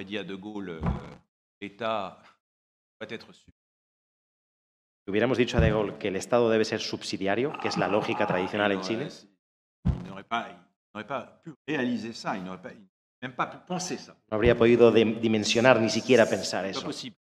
Les- Dans le gaullisme, ça a un rôle. Porque para el gaullismo la- la- existía la idea esta de que el Estado es un actor muy importante para controlar la economía, etc. Voilà. Donc c'est pas, c'est pas, c'est pas là-dessus. Euh, là, il y a eu des tentatives faites pour dénoncer la dérive, le Conseil constitutionnel. On fait appel au Conseil constitutionnel et à chaque fois, para ir al Consejo Constitucional, pour faire jouer au Conseil constitutionnel le rôle d'un contre-pouvoir. ah, para que este, el Consejo Constitucional jugase un papel de contrapoder, no han funcionado. Ça n'a pas fonctionné. Le Conseil constitutionnel, c'est pas du tout un pouvoir. El Consejo Constitucional no es un, un contrapoder. Qui sont en general bastante viejas, presque à la retraite, voire sinon à la retraite, casi jubiladas, si no jubiladas del todo, retraite de juristes, moyen d'arrondir leur et, et à leur fonction. diciendo que, que es, que es una Es manera... gente que está ahí justamente para luego ganar una mejor jubilación. La mejora está justamente ligada a su rol ahí. C'est pas du tout des juges indépendants. No son en absoluto jueces independientes. en la cabeza, juge en impartial du tout. La cabeza la idea del juez constitucional como juez imparcial, pero no es imparcial en Il n'y a pas de remise en cause à une échelle de masse de la Constitution de la Ve République. Pas la même chose. C'est pas la. No, no tiene, nada que, no tiene nada que ver con el caso Il chileno y a porque quelques no hay, no forces à gauche qui exigent une République. hay para nada un movimiento en Francia que exija una il y sexta república, il y una, il y una puesta en Il cuestión de la mouvement de Constitución. masse contre la République. No hay un movimiento de masa contra la Constitución de la República. Par contre, je voudrais juste là-dessus, il y a un mouvement lui, s'est déclenché en même temps que le mouvement contre les En cambio, sí que hay un movimiento que se desencadenó al mismo tiempo que el movimiento contra la ley de pensiones, et que Adrian connaît bien, ya conoce muy bien, et le mouvement des soulèvements de la terre. el movimiento de alzamientos, levantamientos de la tierra.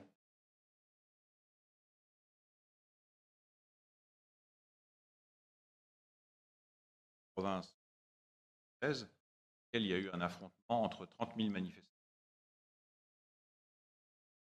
La police, Seguramente habéis oído hablar de, de la confrontación, las confrontaciones muy fuertes que ha habido en San Solín entre los movimientos, eh, la gendarmería y la policía, 30 000 personnes eh, 30.000 personas, movimientos de 30.000 appelle personas. méga bassines. Bassin. Una, se llama megabalsa, que sería, digamos, como un pantano exactamente, una acumulación de agua que se nutre directamente de un agujero en acuíferos y que por tanto hace que emane el agua de los acuíferos para tenerla más accesible para regar. Agua Porque se contamina y una evacuación. La question de l'eau comme commun. Poner, poner sobre la mesa la cuestión del agua como un común. Ce mouvement-là, pour moi, est un d'avant-garde. Este movimiento para mí es un movimiento de vanguardia, Va beaucoup plus loin va mucho más allá Que el movimiento contra la reforma. un mouvement heurte de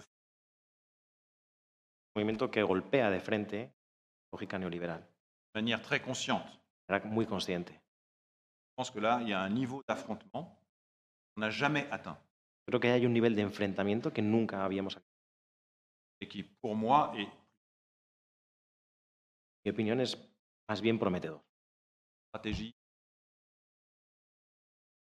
Estrategia, estrategia, todo, de- todo depende finalmente de la situación.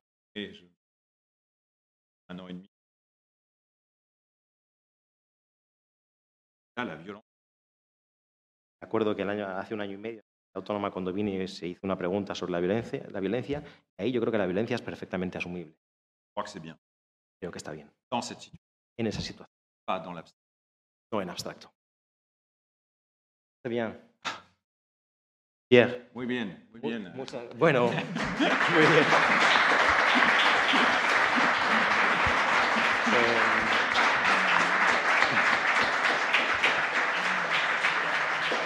Pues muchas gracias, Pierre, por, por la- por el esfuerzo que llevas. Dabas muchas entrevistas todo el día de hoy, sin vino todavía, eh, pero tenemos un ratito para debate, preguntas. Hay muchísimas cosas que hemos dejado sin tocar, seguramente tenéis alguna inquietud, pues la palestra es vuestra para preguntarle a Pierre, sobre todo a Pierre, pero también podéis preguntarle a Adrián. A mí eh, no, por favor. o me podéis preguntar a mí. Eh, el libro yo lo tengo bien leído. Co-auteur. Adelante. No sé si hace falta micrófono o si habla- os voy a pedir que habléis clarito para, que, se lo gra- entienda. Para, que, se grabe, sí necesitan el micro. Eso es. Pues sí. Hola, eh, bienvenido a Madrid. Como tres cuestiones así.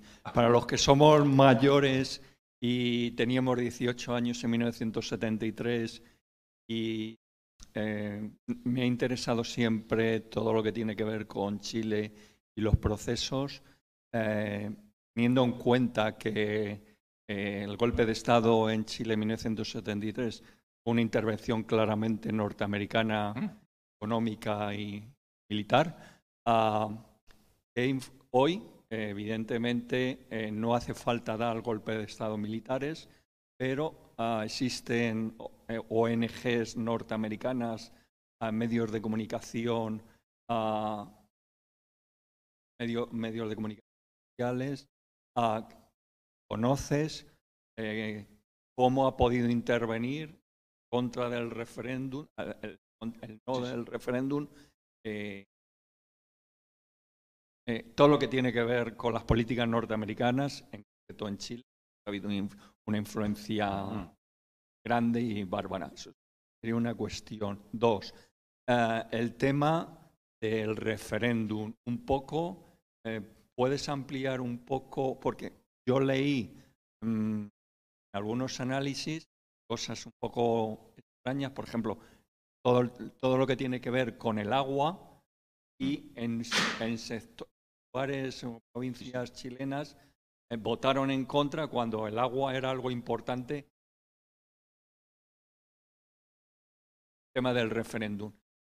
Y después, eh, la tercera, que estamos en un momento histórico que la si en los 70 la revolución creíamos algunos que estaba gana o era posible, hoy las revoluciones eh, complejas puede decir que, que es imposible que haya unas revoluciones. Entonces, eh, daba la impresión, eh, tu exposición, de que hoy era posible una revolución. Y luego, eh, ¿qué, qué- qué va a ocurrir de o sea, el- lo ocurrido sobre la nueva constitución? ¿Quiénes van a redactar la nueva constitución?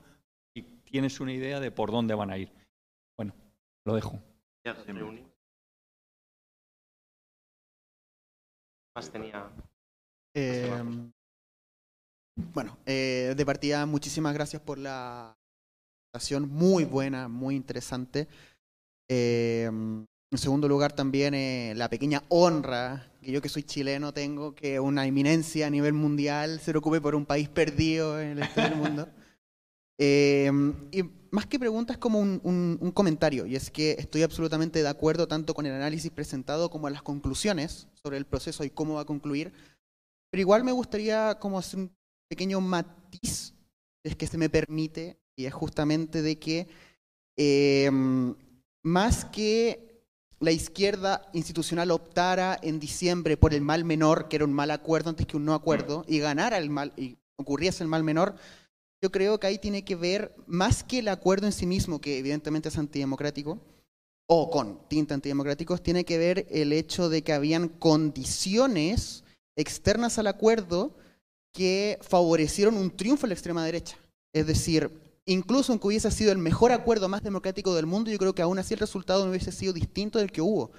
Porque, por ejemplo, las grandes demandas y la gran agenda que habían dominado la izquierda hasta ese momento, que eran las demandas de igualdad, derechos sociales, etcétera, fueron totalmente reemplazadas con la pandemia y el momento actual, que fueron reemplazadas por la, por la agenda de la delincuencia, por la agenda de la criminalidad, por la agenda de la inmigración irregular, y creo que todos sabemos que la derecha es experta en cooptar esas demandas.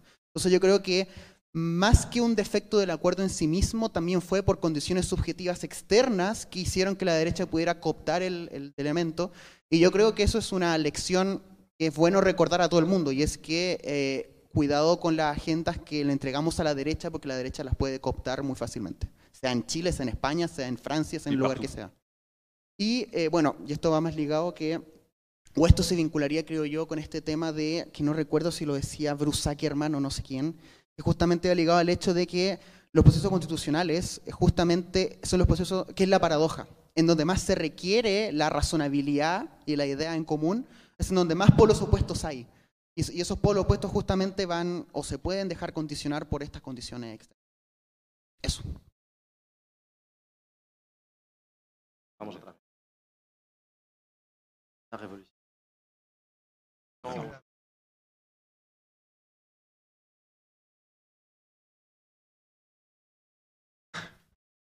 Sur les trois questions,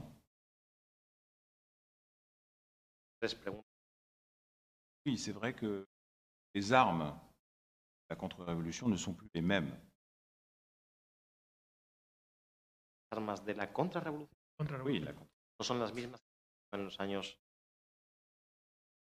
les armes de la contre-révolution. Et, euh, bien financier direct. Il y a todo el mundo tiene claro el económico. Alors, ça ne prend plus les mêmes formes. Ça ne prend plus les mêmes formes aujourd'hui. Bien sûr, il y a la campagne. Et... Non. Mais Y a la no, no asume esas formas. il y, a, il y a des formes très différentes. Par exemple, ce qu'on appelle la guerre du droit. Formas muy diferentes, por ejemplo, lo que llamamos la guerra, La guerre du droit. je sais la pas guerra del derecho, Il y a- il y a- lawfare. voilà, plus en plus, une utilisation, particulièrement en Amérique latine. Cada vez hay más una utilización torticera En, en derecho Amérique latine, en au América Brésil, Latina. Brasil. il faut se souvenir en 2014, quand il y a eu la décision de Rousseff, Recordar en 2014 cuando se destituyó a Dilma Rousseff, qui a préparé ensuite después el acceso al poder de Bolsonaro, Et à ce moment-là, ça s'est fait, ça s'est fait au nom du droit. sí, se hacía en nombre del derecho. Il y a un certain nombre de juges qui un número de jueces que se quitan a vivir ça c'est une forme nouvelle. nueva forma. Donc pas besoin, d'un certain point de vue, pas besoin des coups d'État Falta un Euh, golpe de Estado, tels qu'on pouvait les organiser dans les années. estaban en los años On recourt à d'autres formes. otras. Pour l'instant, éviter le recours, à- momento han evitado el recurso a golpes de Estado brutales, ça ne veut pas dire que le danger est écarté. pero no quiere decir que el- Ça veut dire que la forme dominante, c'est l'instrumentalisation du droit. la forma dominante es la Et il faut, il faut être conscient de ça. ser consciente. Ça fait partie des dangers qu'il faut affronter. Aparte de los peligros que hay que Un qui était partisan de Bolsonaro a beaucoup d'instrumentalisation.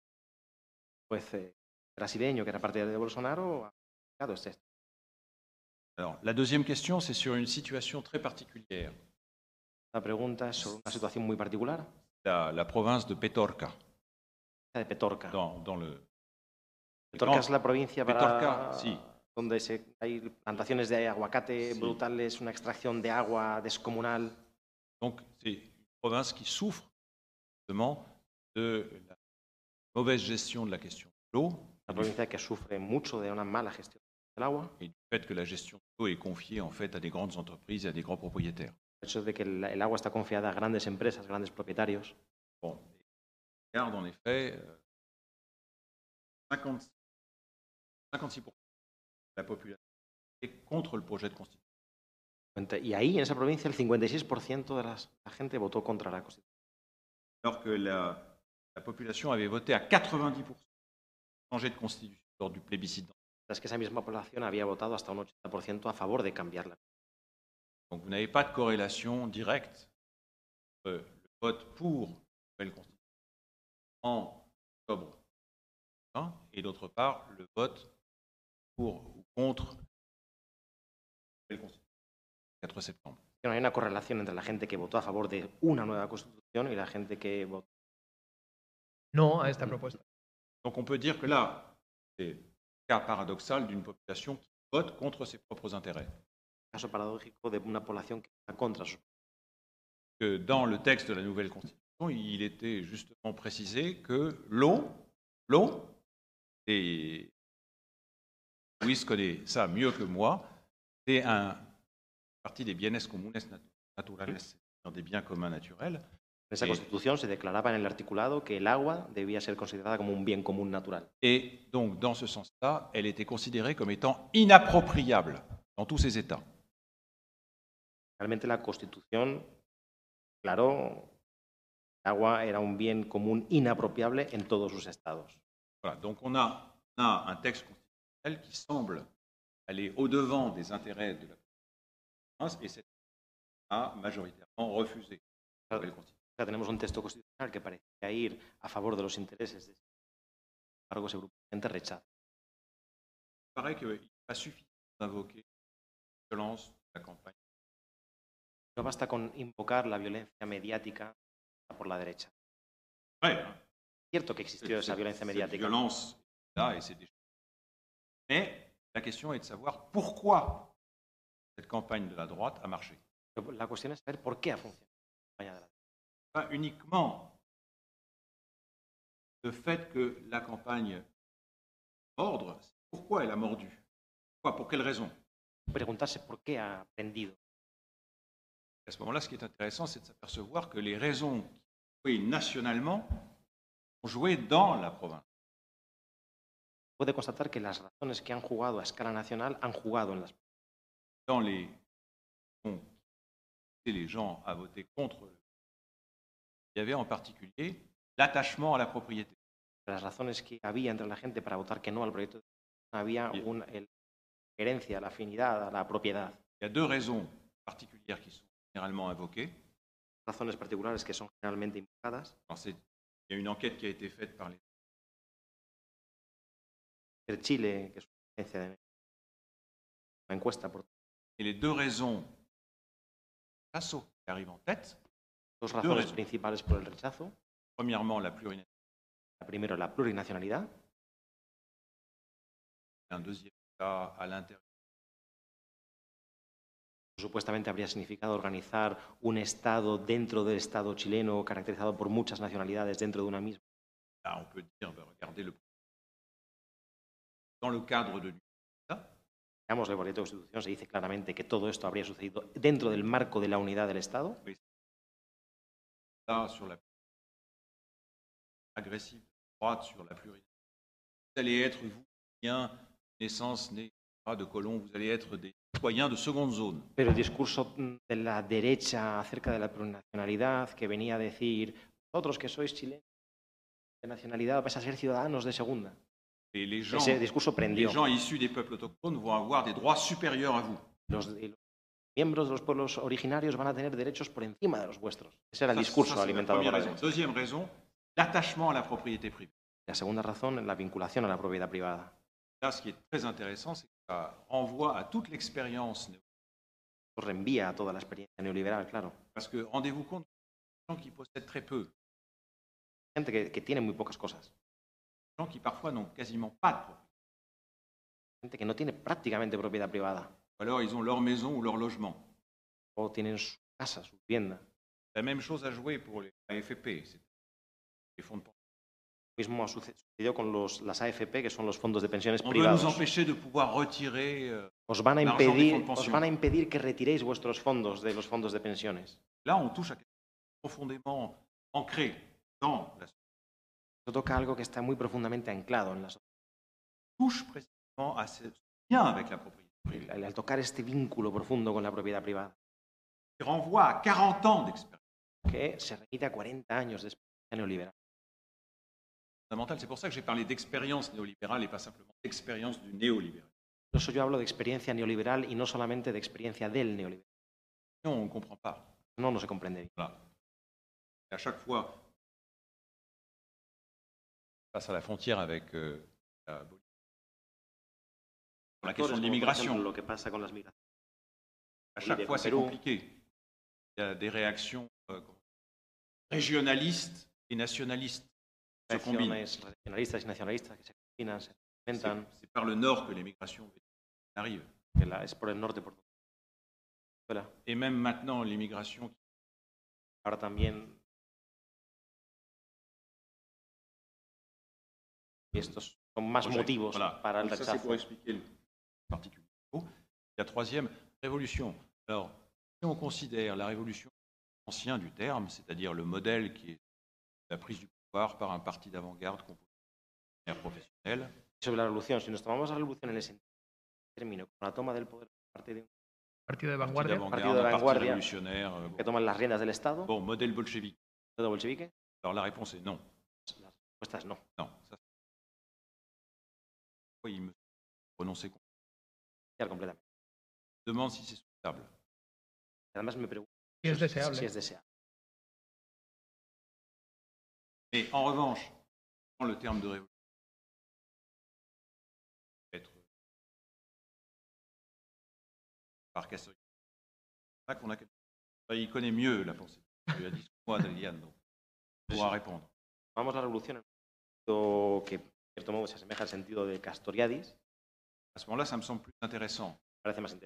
parce que c'est la capacité d'auto-transformation collective. Es la capacidad de transformación colectiva de una sociedad. Il De n'y a pas ça.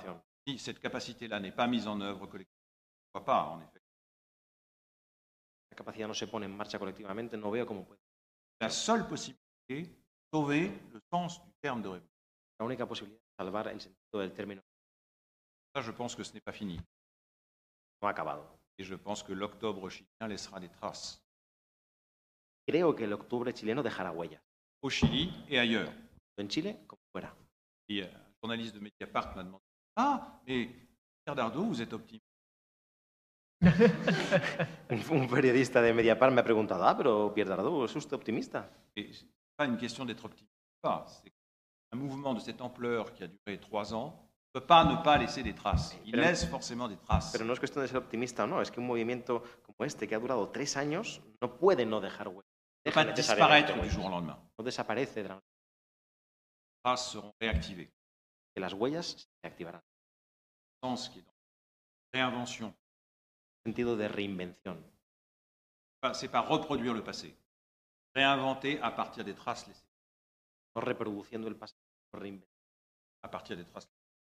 A partir de las huellas dejadas por el La memoria del futuro. Te. No, el título va por, ese- va por ahí. Voilà. Puis un comment- oui, sur les, les conditions externes. Sobre las condiciones externas, sí. Euh, sur les conditions externes, c'est-à-dire euh, la droite, Qui ont l'extrême imposé droite, les reçus. qui ont imposé un peu l'idée que c'est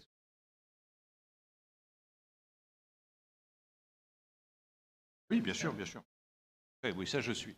Oui, oui, à fait. Je suis d'accord avec cette idée que les conditions externes jouent un grand rôle. Même. Mais on ne peut pas échapper quand même à la question de la responsabilité. On ne peut pas échapper à la question de la responsabilité de la gauche parlementaire. de la izquierda parlamentaria. Commence, ça commence en fait.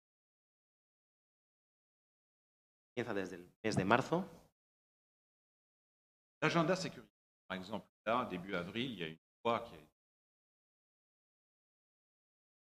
Área, el 2 de abril, il y a une loi qui s'appelle euh, la loi Retamal eh, se, se una, una ley llamada ley Retamal, et qui, et qui favorise en fait ce qui consacre le droit à la légitimité des carabiniers. parece que consagra la legitimidad de la fuerza de los carabineros. Donc le droit qui est accordé aux carabineros de faire usage de leur arme à feu, El hecho que se atribuye a carabineros de usar sus armas on de dit fuego, l'arme létale, c'est-à-dire l'arme qui peut donner la mort. arma letal, un arma que pueden matar. Et il suffit qu'il y ait une menace, par exemple quelqu'un qui est amené à brandir un couteau, Con que haya una amenaza, por ejemplo, alguien que enarbola un. para que puedan disparar con arma Voilà, fuego. donc il y a à la fois, en effet, des- il y a une hausse de la criminalité.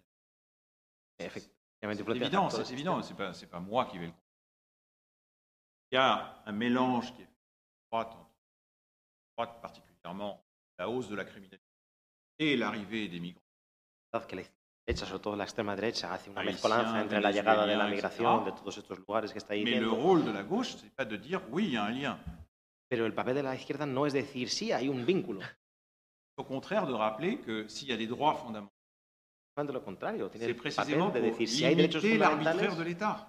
Están ahí para limitar la arbitrariedad del Estado. Eso es lo que llamamos un Estado de Derecho. Estado en el que la acción de las fuerzas y los cuerpos del Estado está limitada por el derecho. Et là, au contraire, vous avez une surenchère de la droite et l'extrême. Al contrario,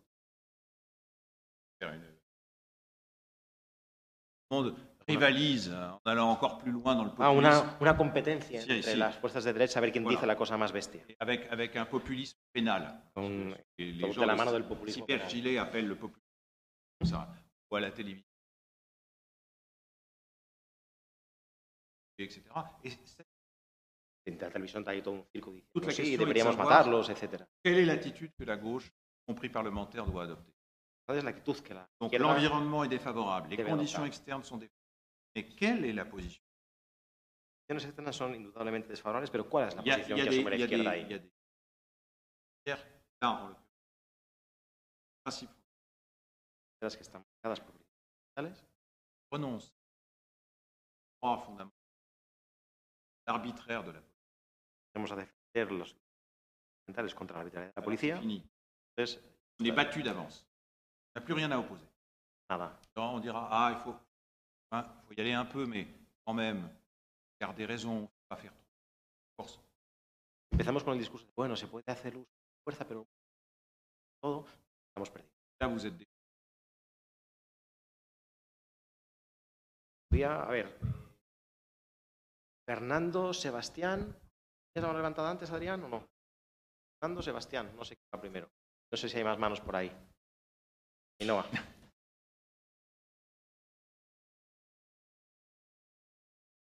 Gracias. Eh, una pregunta muy rápida. La pregunta es, ¿cuánta esperanza podemos poner en una constitución como estrategia para un cambio de verdad sustantivo? Porque si al final la división derechas e izquierdas está en torno a 50-50, Mm. la constitución, en cambio, es una herramienta de consenso, ¿Pudo ser parte del error aspirar a conseguir demasiado con la Constitución en lugar de hacer una Constitución de consenso y dar las luchas a no legislación?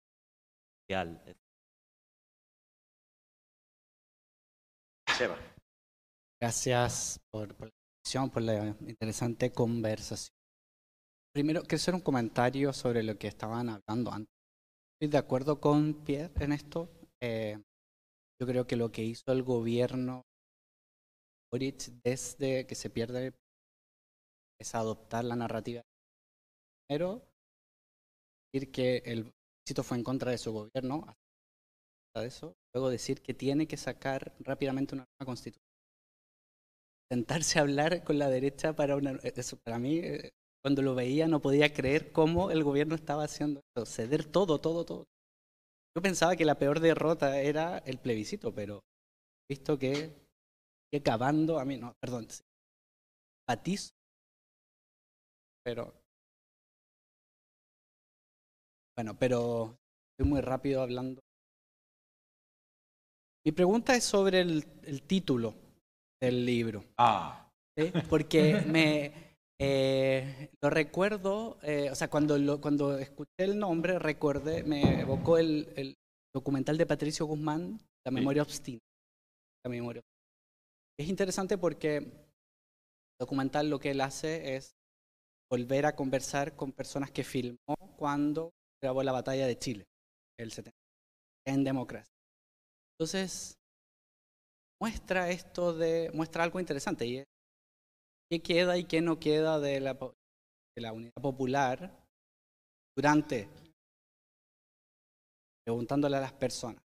En la memoria, en la, en la batalla de Chile uno ve una clase obrera con conciencia que, tal como tú dijiste, va a desaparecer. Pero a mí hay algo que me que yo, yo estuve presente, yo vivía en Chile durante el, a mí me, a mí me ocurrió algo eh, que personalmente, parte de la narrativa para mí es importante, es que durante los procesos de protesta y de represión se reactivaron mecanismos comunitarios que estaban ah, escondidos o dormidos desde la dictadura militar, antes de la por ejemplo, la forma en que se enfrenta una detención, cómo se transmite la información entre los ciudadanos para identificar y tratar de ubicar dónde está una persona que fue. Eso yo recuerdo en los 80 se vivía, yo lo pequeño lo vi, lo aprendí. Cuando empezaron las protestas y al quinto día se empezaron a utilizar estos mecanismos. También mecanismos de información para dónde reunirse, las comunes, muchas cosas. No es que murieron, pero yo creo que hay una, me- se, se recuperó una memoria dentro de la comunidad chilena que había estado algo así como... Entonces yo, yo pensaba en esto. Mi pregunta es, ¿qué de memoria hay? ¿Qué- por- por- cuál, ¿Cuál es la idea de memoria ahí? Tiene que ver con esto.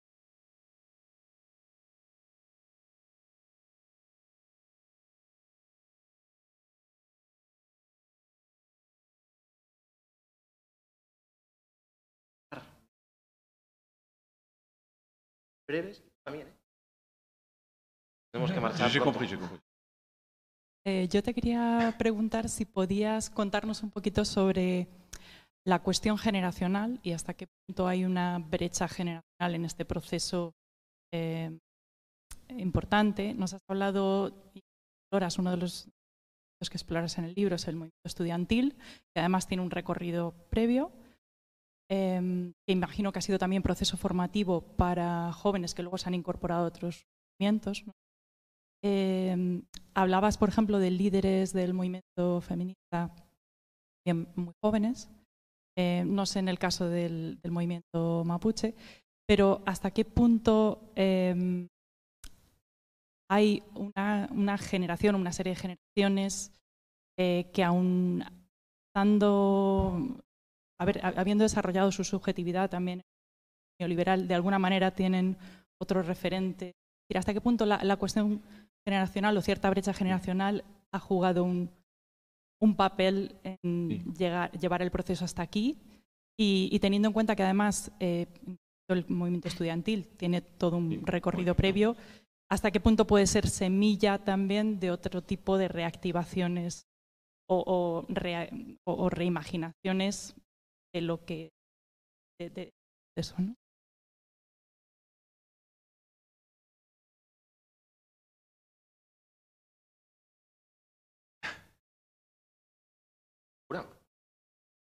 Venga, rápida, rápida, rápida. Yo sabía que ahí había. Venga. Merci beaucoup pour le colloque. Eh, me ha interesado muchísimo eh, la pregunta que planteabas a la izquierda, que planteaba la izquierda, eh, sobre si am, adaptarse a la institución o transformarla.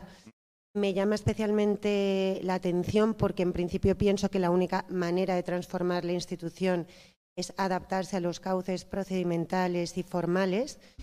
Em, y quería saber eh, qué lección extrae desde el punto de vista estratégico que ha planteado eh, del proceso chileno, si, si es buena esa transformación o adaptación, porque no desconozco el diagnóstico, y si considera que hay algún elemento más que el estratégico, por ejemplo, el funcional al Estado, eh, la, la- la función que puede tener la institución para el Estado, más allá de la estrategia para la izquierda, que debe considerarse a la hora de elegir adaptarse o transformarse. Sí. Para todo. Pero, y si no, la debatimos luego. Un mot.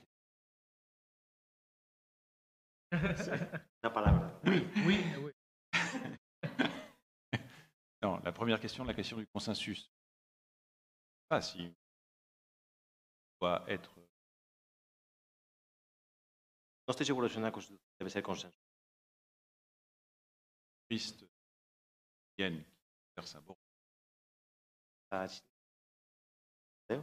Guzman Zelda Guzmán. a dit dans une. On parlait de la Constitution maison commune. Hablaba de la Constitución como una casa común. Que la- vous ne voyez pas pourquoi la Constitution. También no ve por qué la casa común. La question du caractère consensuel, nécessairement consensuel de la Constitution paraît euh, appelle une réponse. La, la Constitution n'est pas nécessairement. Là, je ne sais pas ce qui va se passer. Membres, bien qu'on ait ¿Qué va a pasar ahora? Pero es posible que en septiembre tengamos un nuevo rechazo. pas exactement ce qui va se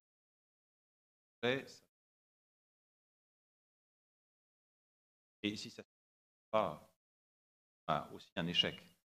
Ceux qui ont initié Para aquello. Pues tomarse Sí.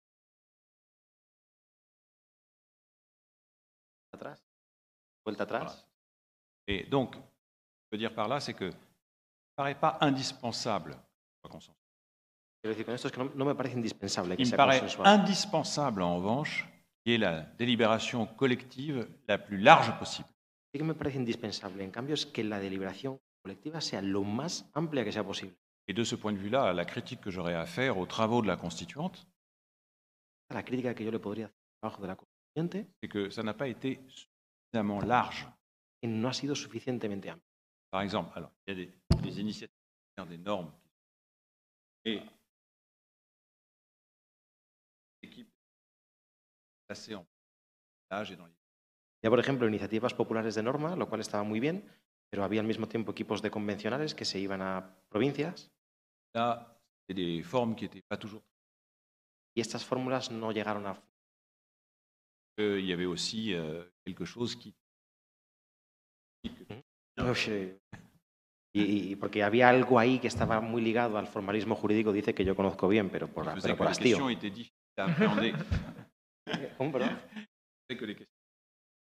Ah, y que hacía que las eh, que cuestiones eran difíciles de, de- de asumir, de aprender. ¿no? Voilà, c'est plutôt en ce sens-là. La condition, en amont, c'est de la qualité de la délibération collective.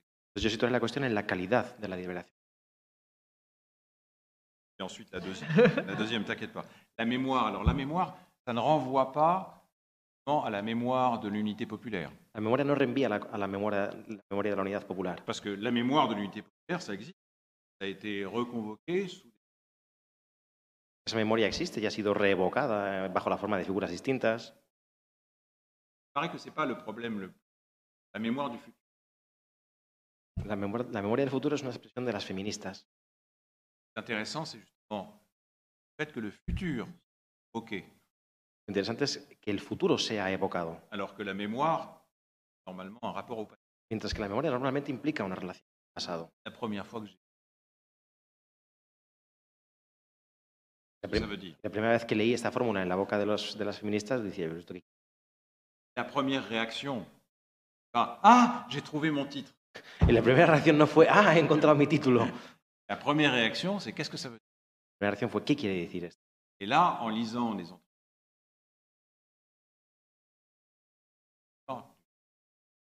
mais on devait toujours garder à l'esprit, dans chaque situation présente,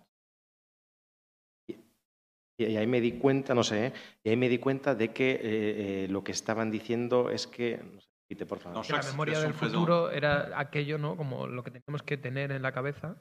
on doit garder à l'esprit le but que l'on- la tâche que l'on dans l'avenir proche. Hay, que- hay que fijarnos en la tarea que se fija en el futuro próximo. Par exemple, je sais pas, et 2003, réunion, Febrero de 2023, una reunión fem- de feminista. ah, on le bilan de ce qui s'est passé. Et c'est à la lumière de la, la préparation du 8 mars. Tenemos las lecciones de lo que ha pasado, pero pensando en la deliberación colectiva del próximo marzo. Donc cette idée que amener à se situer dans le présent par rapport à une sur quoi faire Este- esta idea de situarse en el presente mirando hacia atrás, pero siempre teniendo presente lo que se va a hacer en el futuro próximo. Aquí futuro no es porvenir, futuro es el futuro inmediato, no es ese porvenir lejano ahí. ça, ça me paraît extrêmement important. Ça, c'est une boussole extraordinaire. Esto yo creo que es una brújula muy, muy parce que ça importante. signifie on n'est pas là pour reproduire les gouvernements progressistes. Se trata de reproducir los gobiernos progresistas que han existido en América Latina, On est, on est là pour inventer quelque chose. sino para inventar algo nuevo. Et, euh, la troisième question, la question. Oui, bien évidemment. La cuestión Ça a joué. generacional, Ça a sí. joué. Et ça a joué meilleur. Ça a joué aussi pour les mauvais côtés. ha jugado, ha jugado un papel para lo bueno y también para lo malo. Par là, c'est que joué pour meilleur et on parle des féministes. Partiel. En el caso de las feministas que se preguntaban si debían o no presentar listas independientes, para lo bueno, Mais en même temps, 2013, il y a des Boric. Al mismo tiempo en 2013 hubo 13. En 2013 fueron elegidos algunos miembros del movimiento estudiantil para entrar al Parlamento.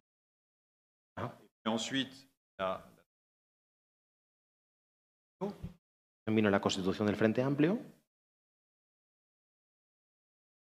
législatif, presentación de candidatos al legislativo,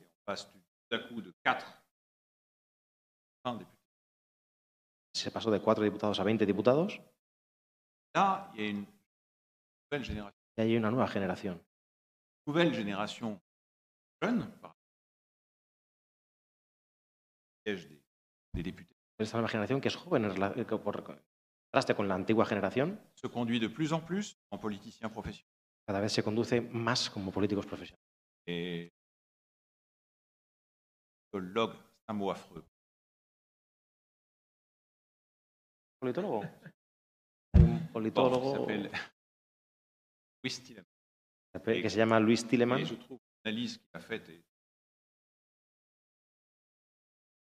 Ah, qui était bien intentionnée.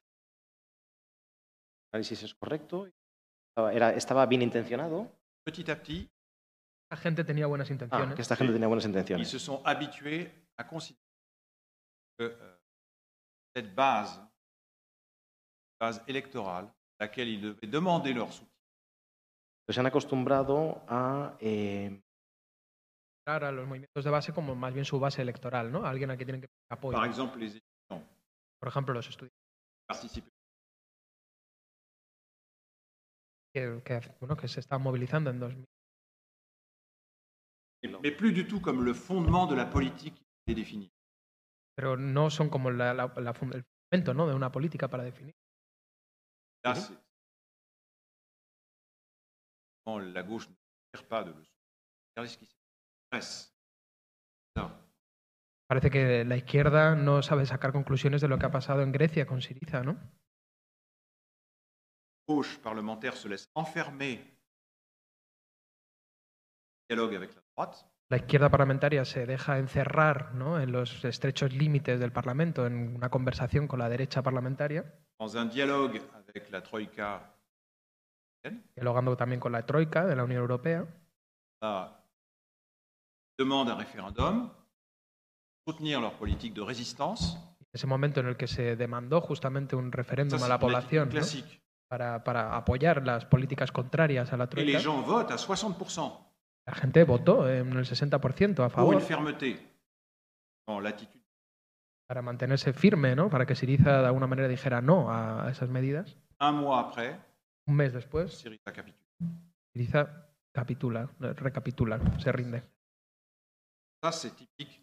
On demande le soutien électoral, mais on ne détermine pas la politique à partir Eh, Esto es lo típico, ¿no? Se, se pide apoyo a la base, pero luego en realidad las políticas no siguen esas directrices de la base.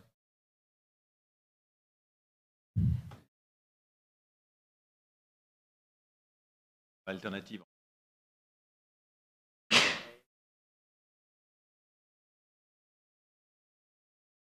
Ah.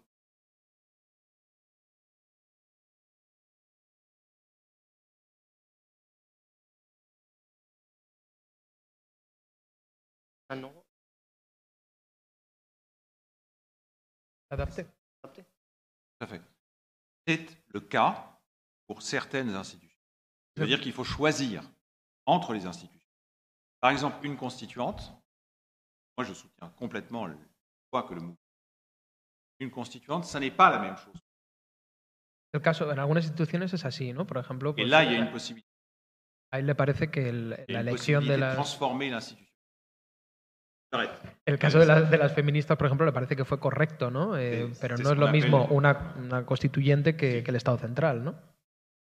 Alors que avait été la présidence de la République, non. Pero si hubiera sido para asumir la presidencia de la República, pues no le hubiera parecido una No. buena decisión por parte del movimiento feminista. ¿no? Devenir président de la République,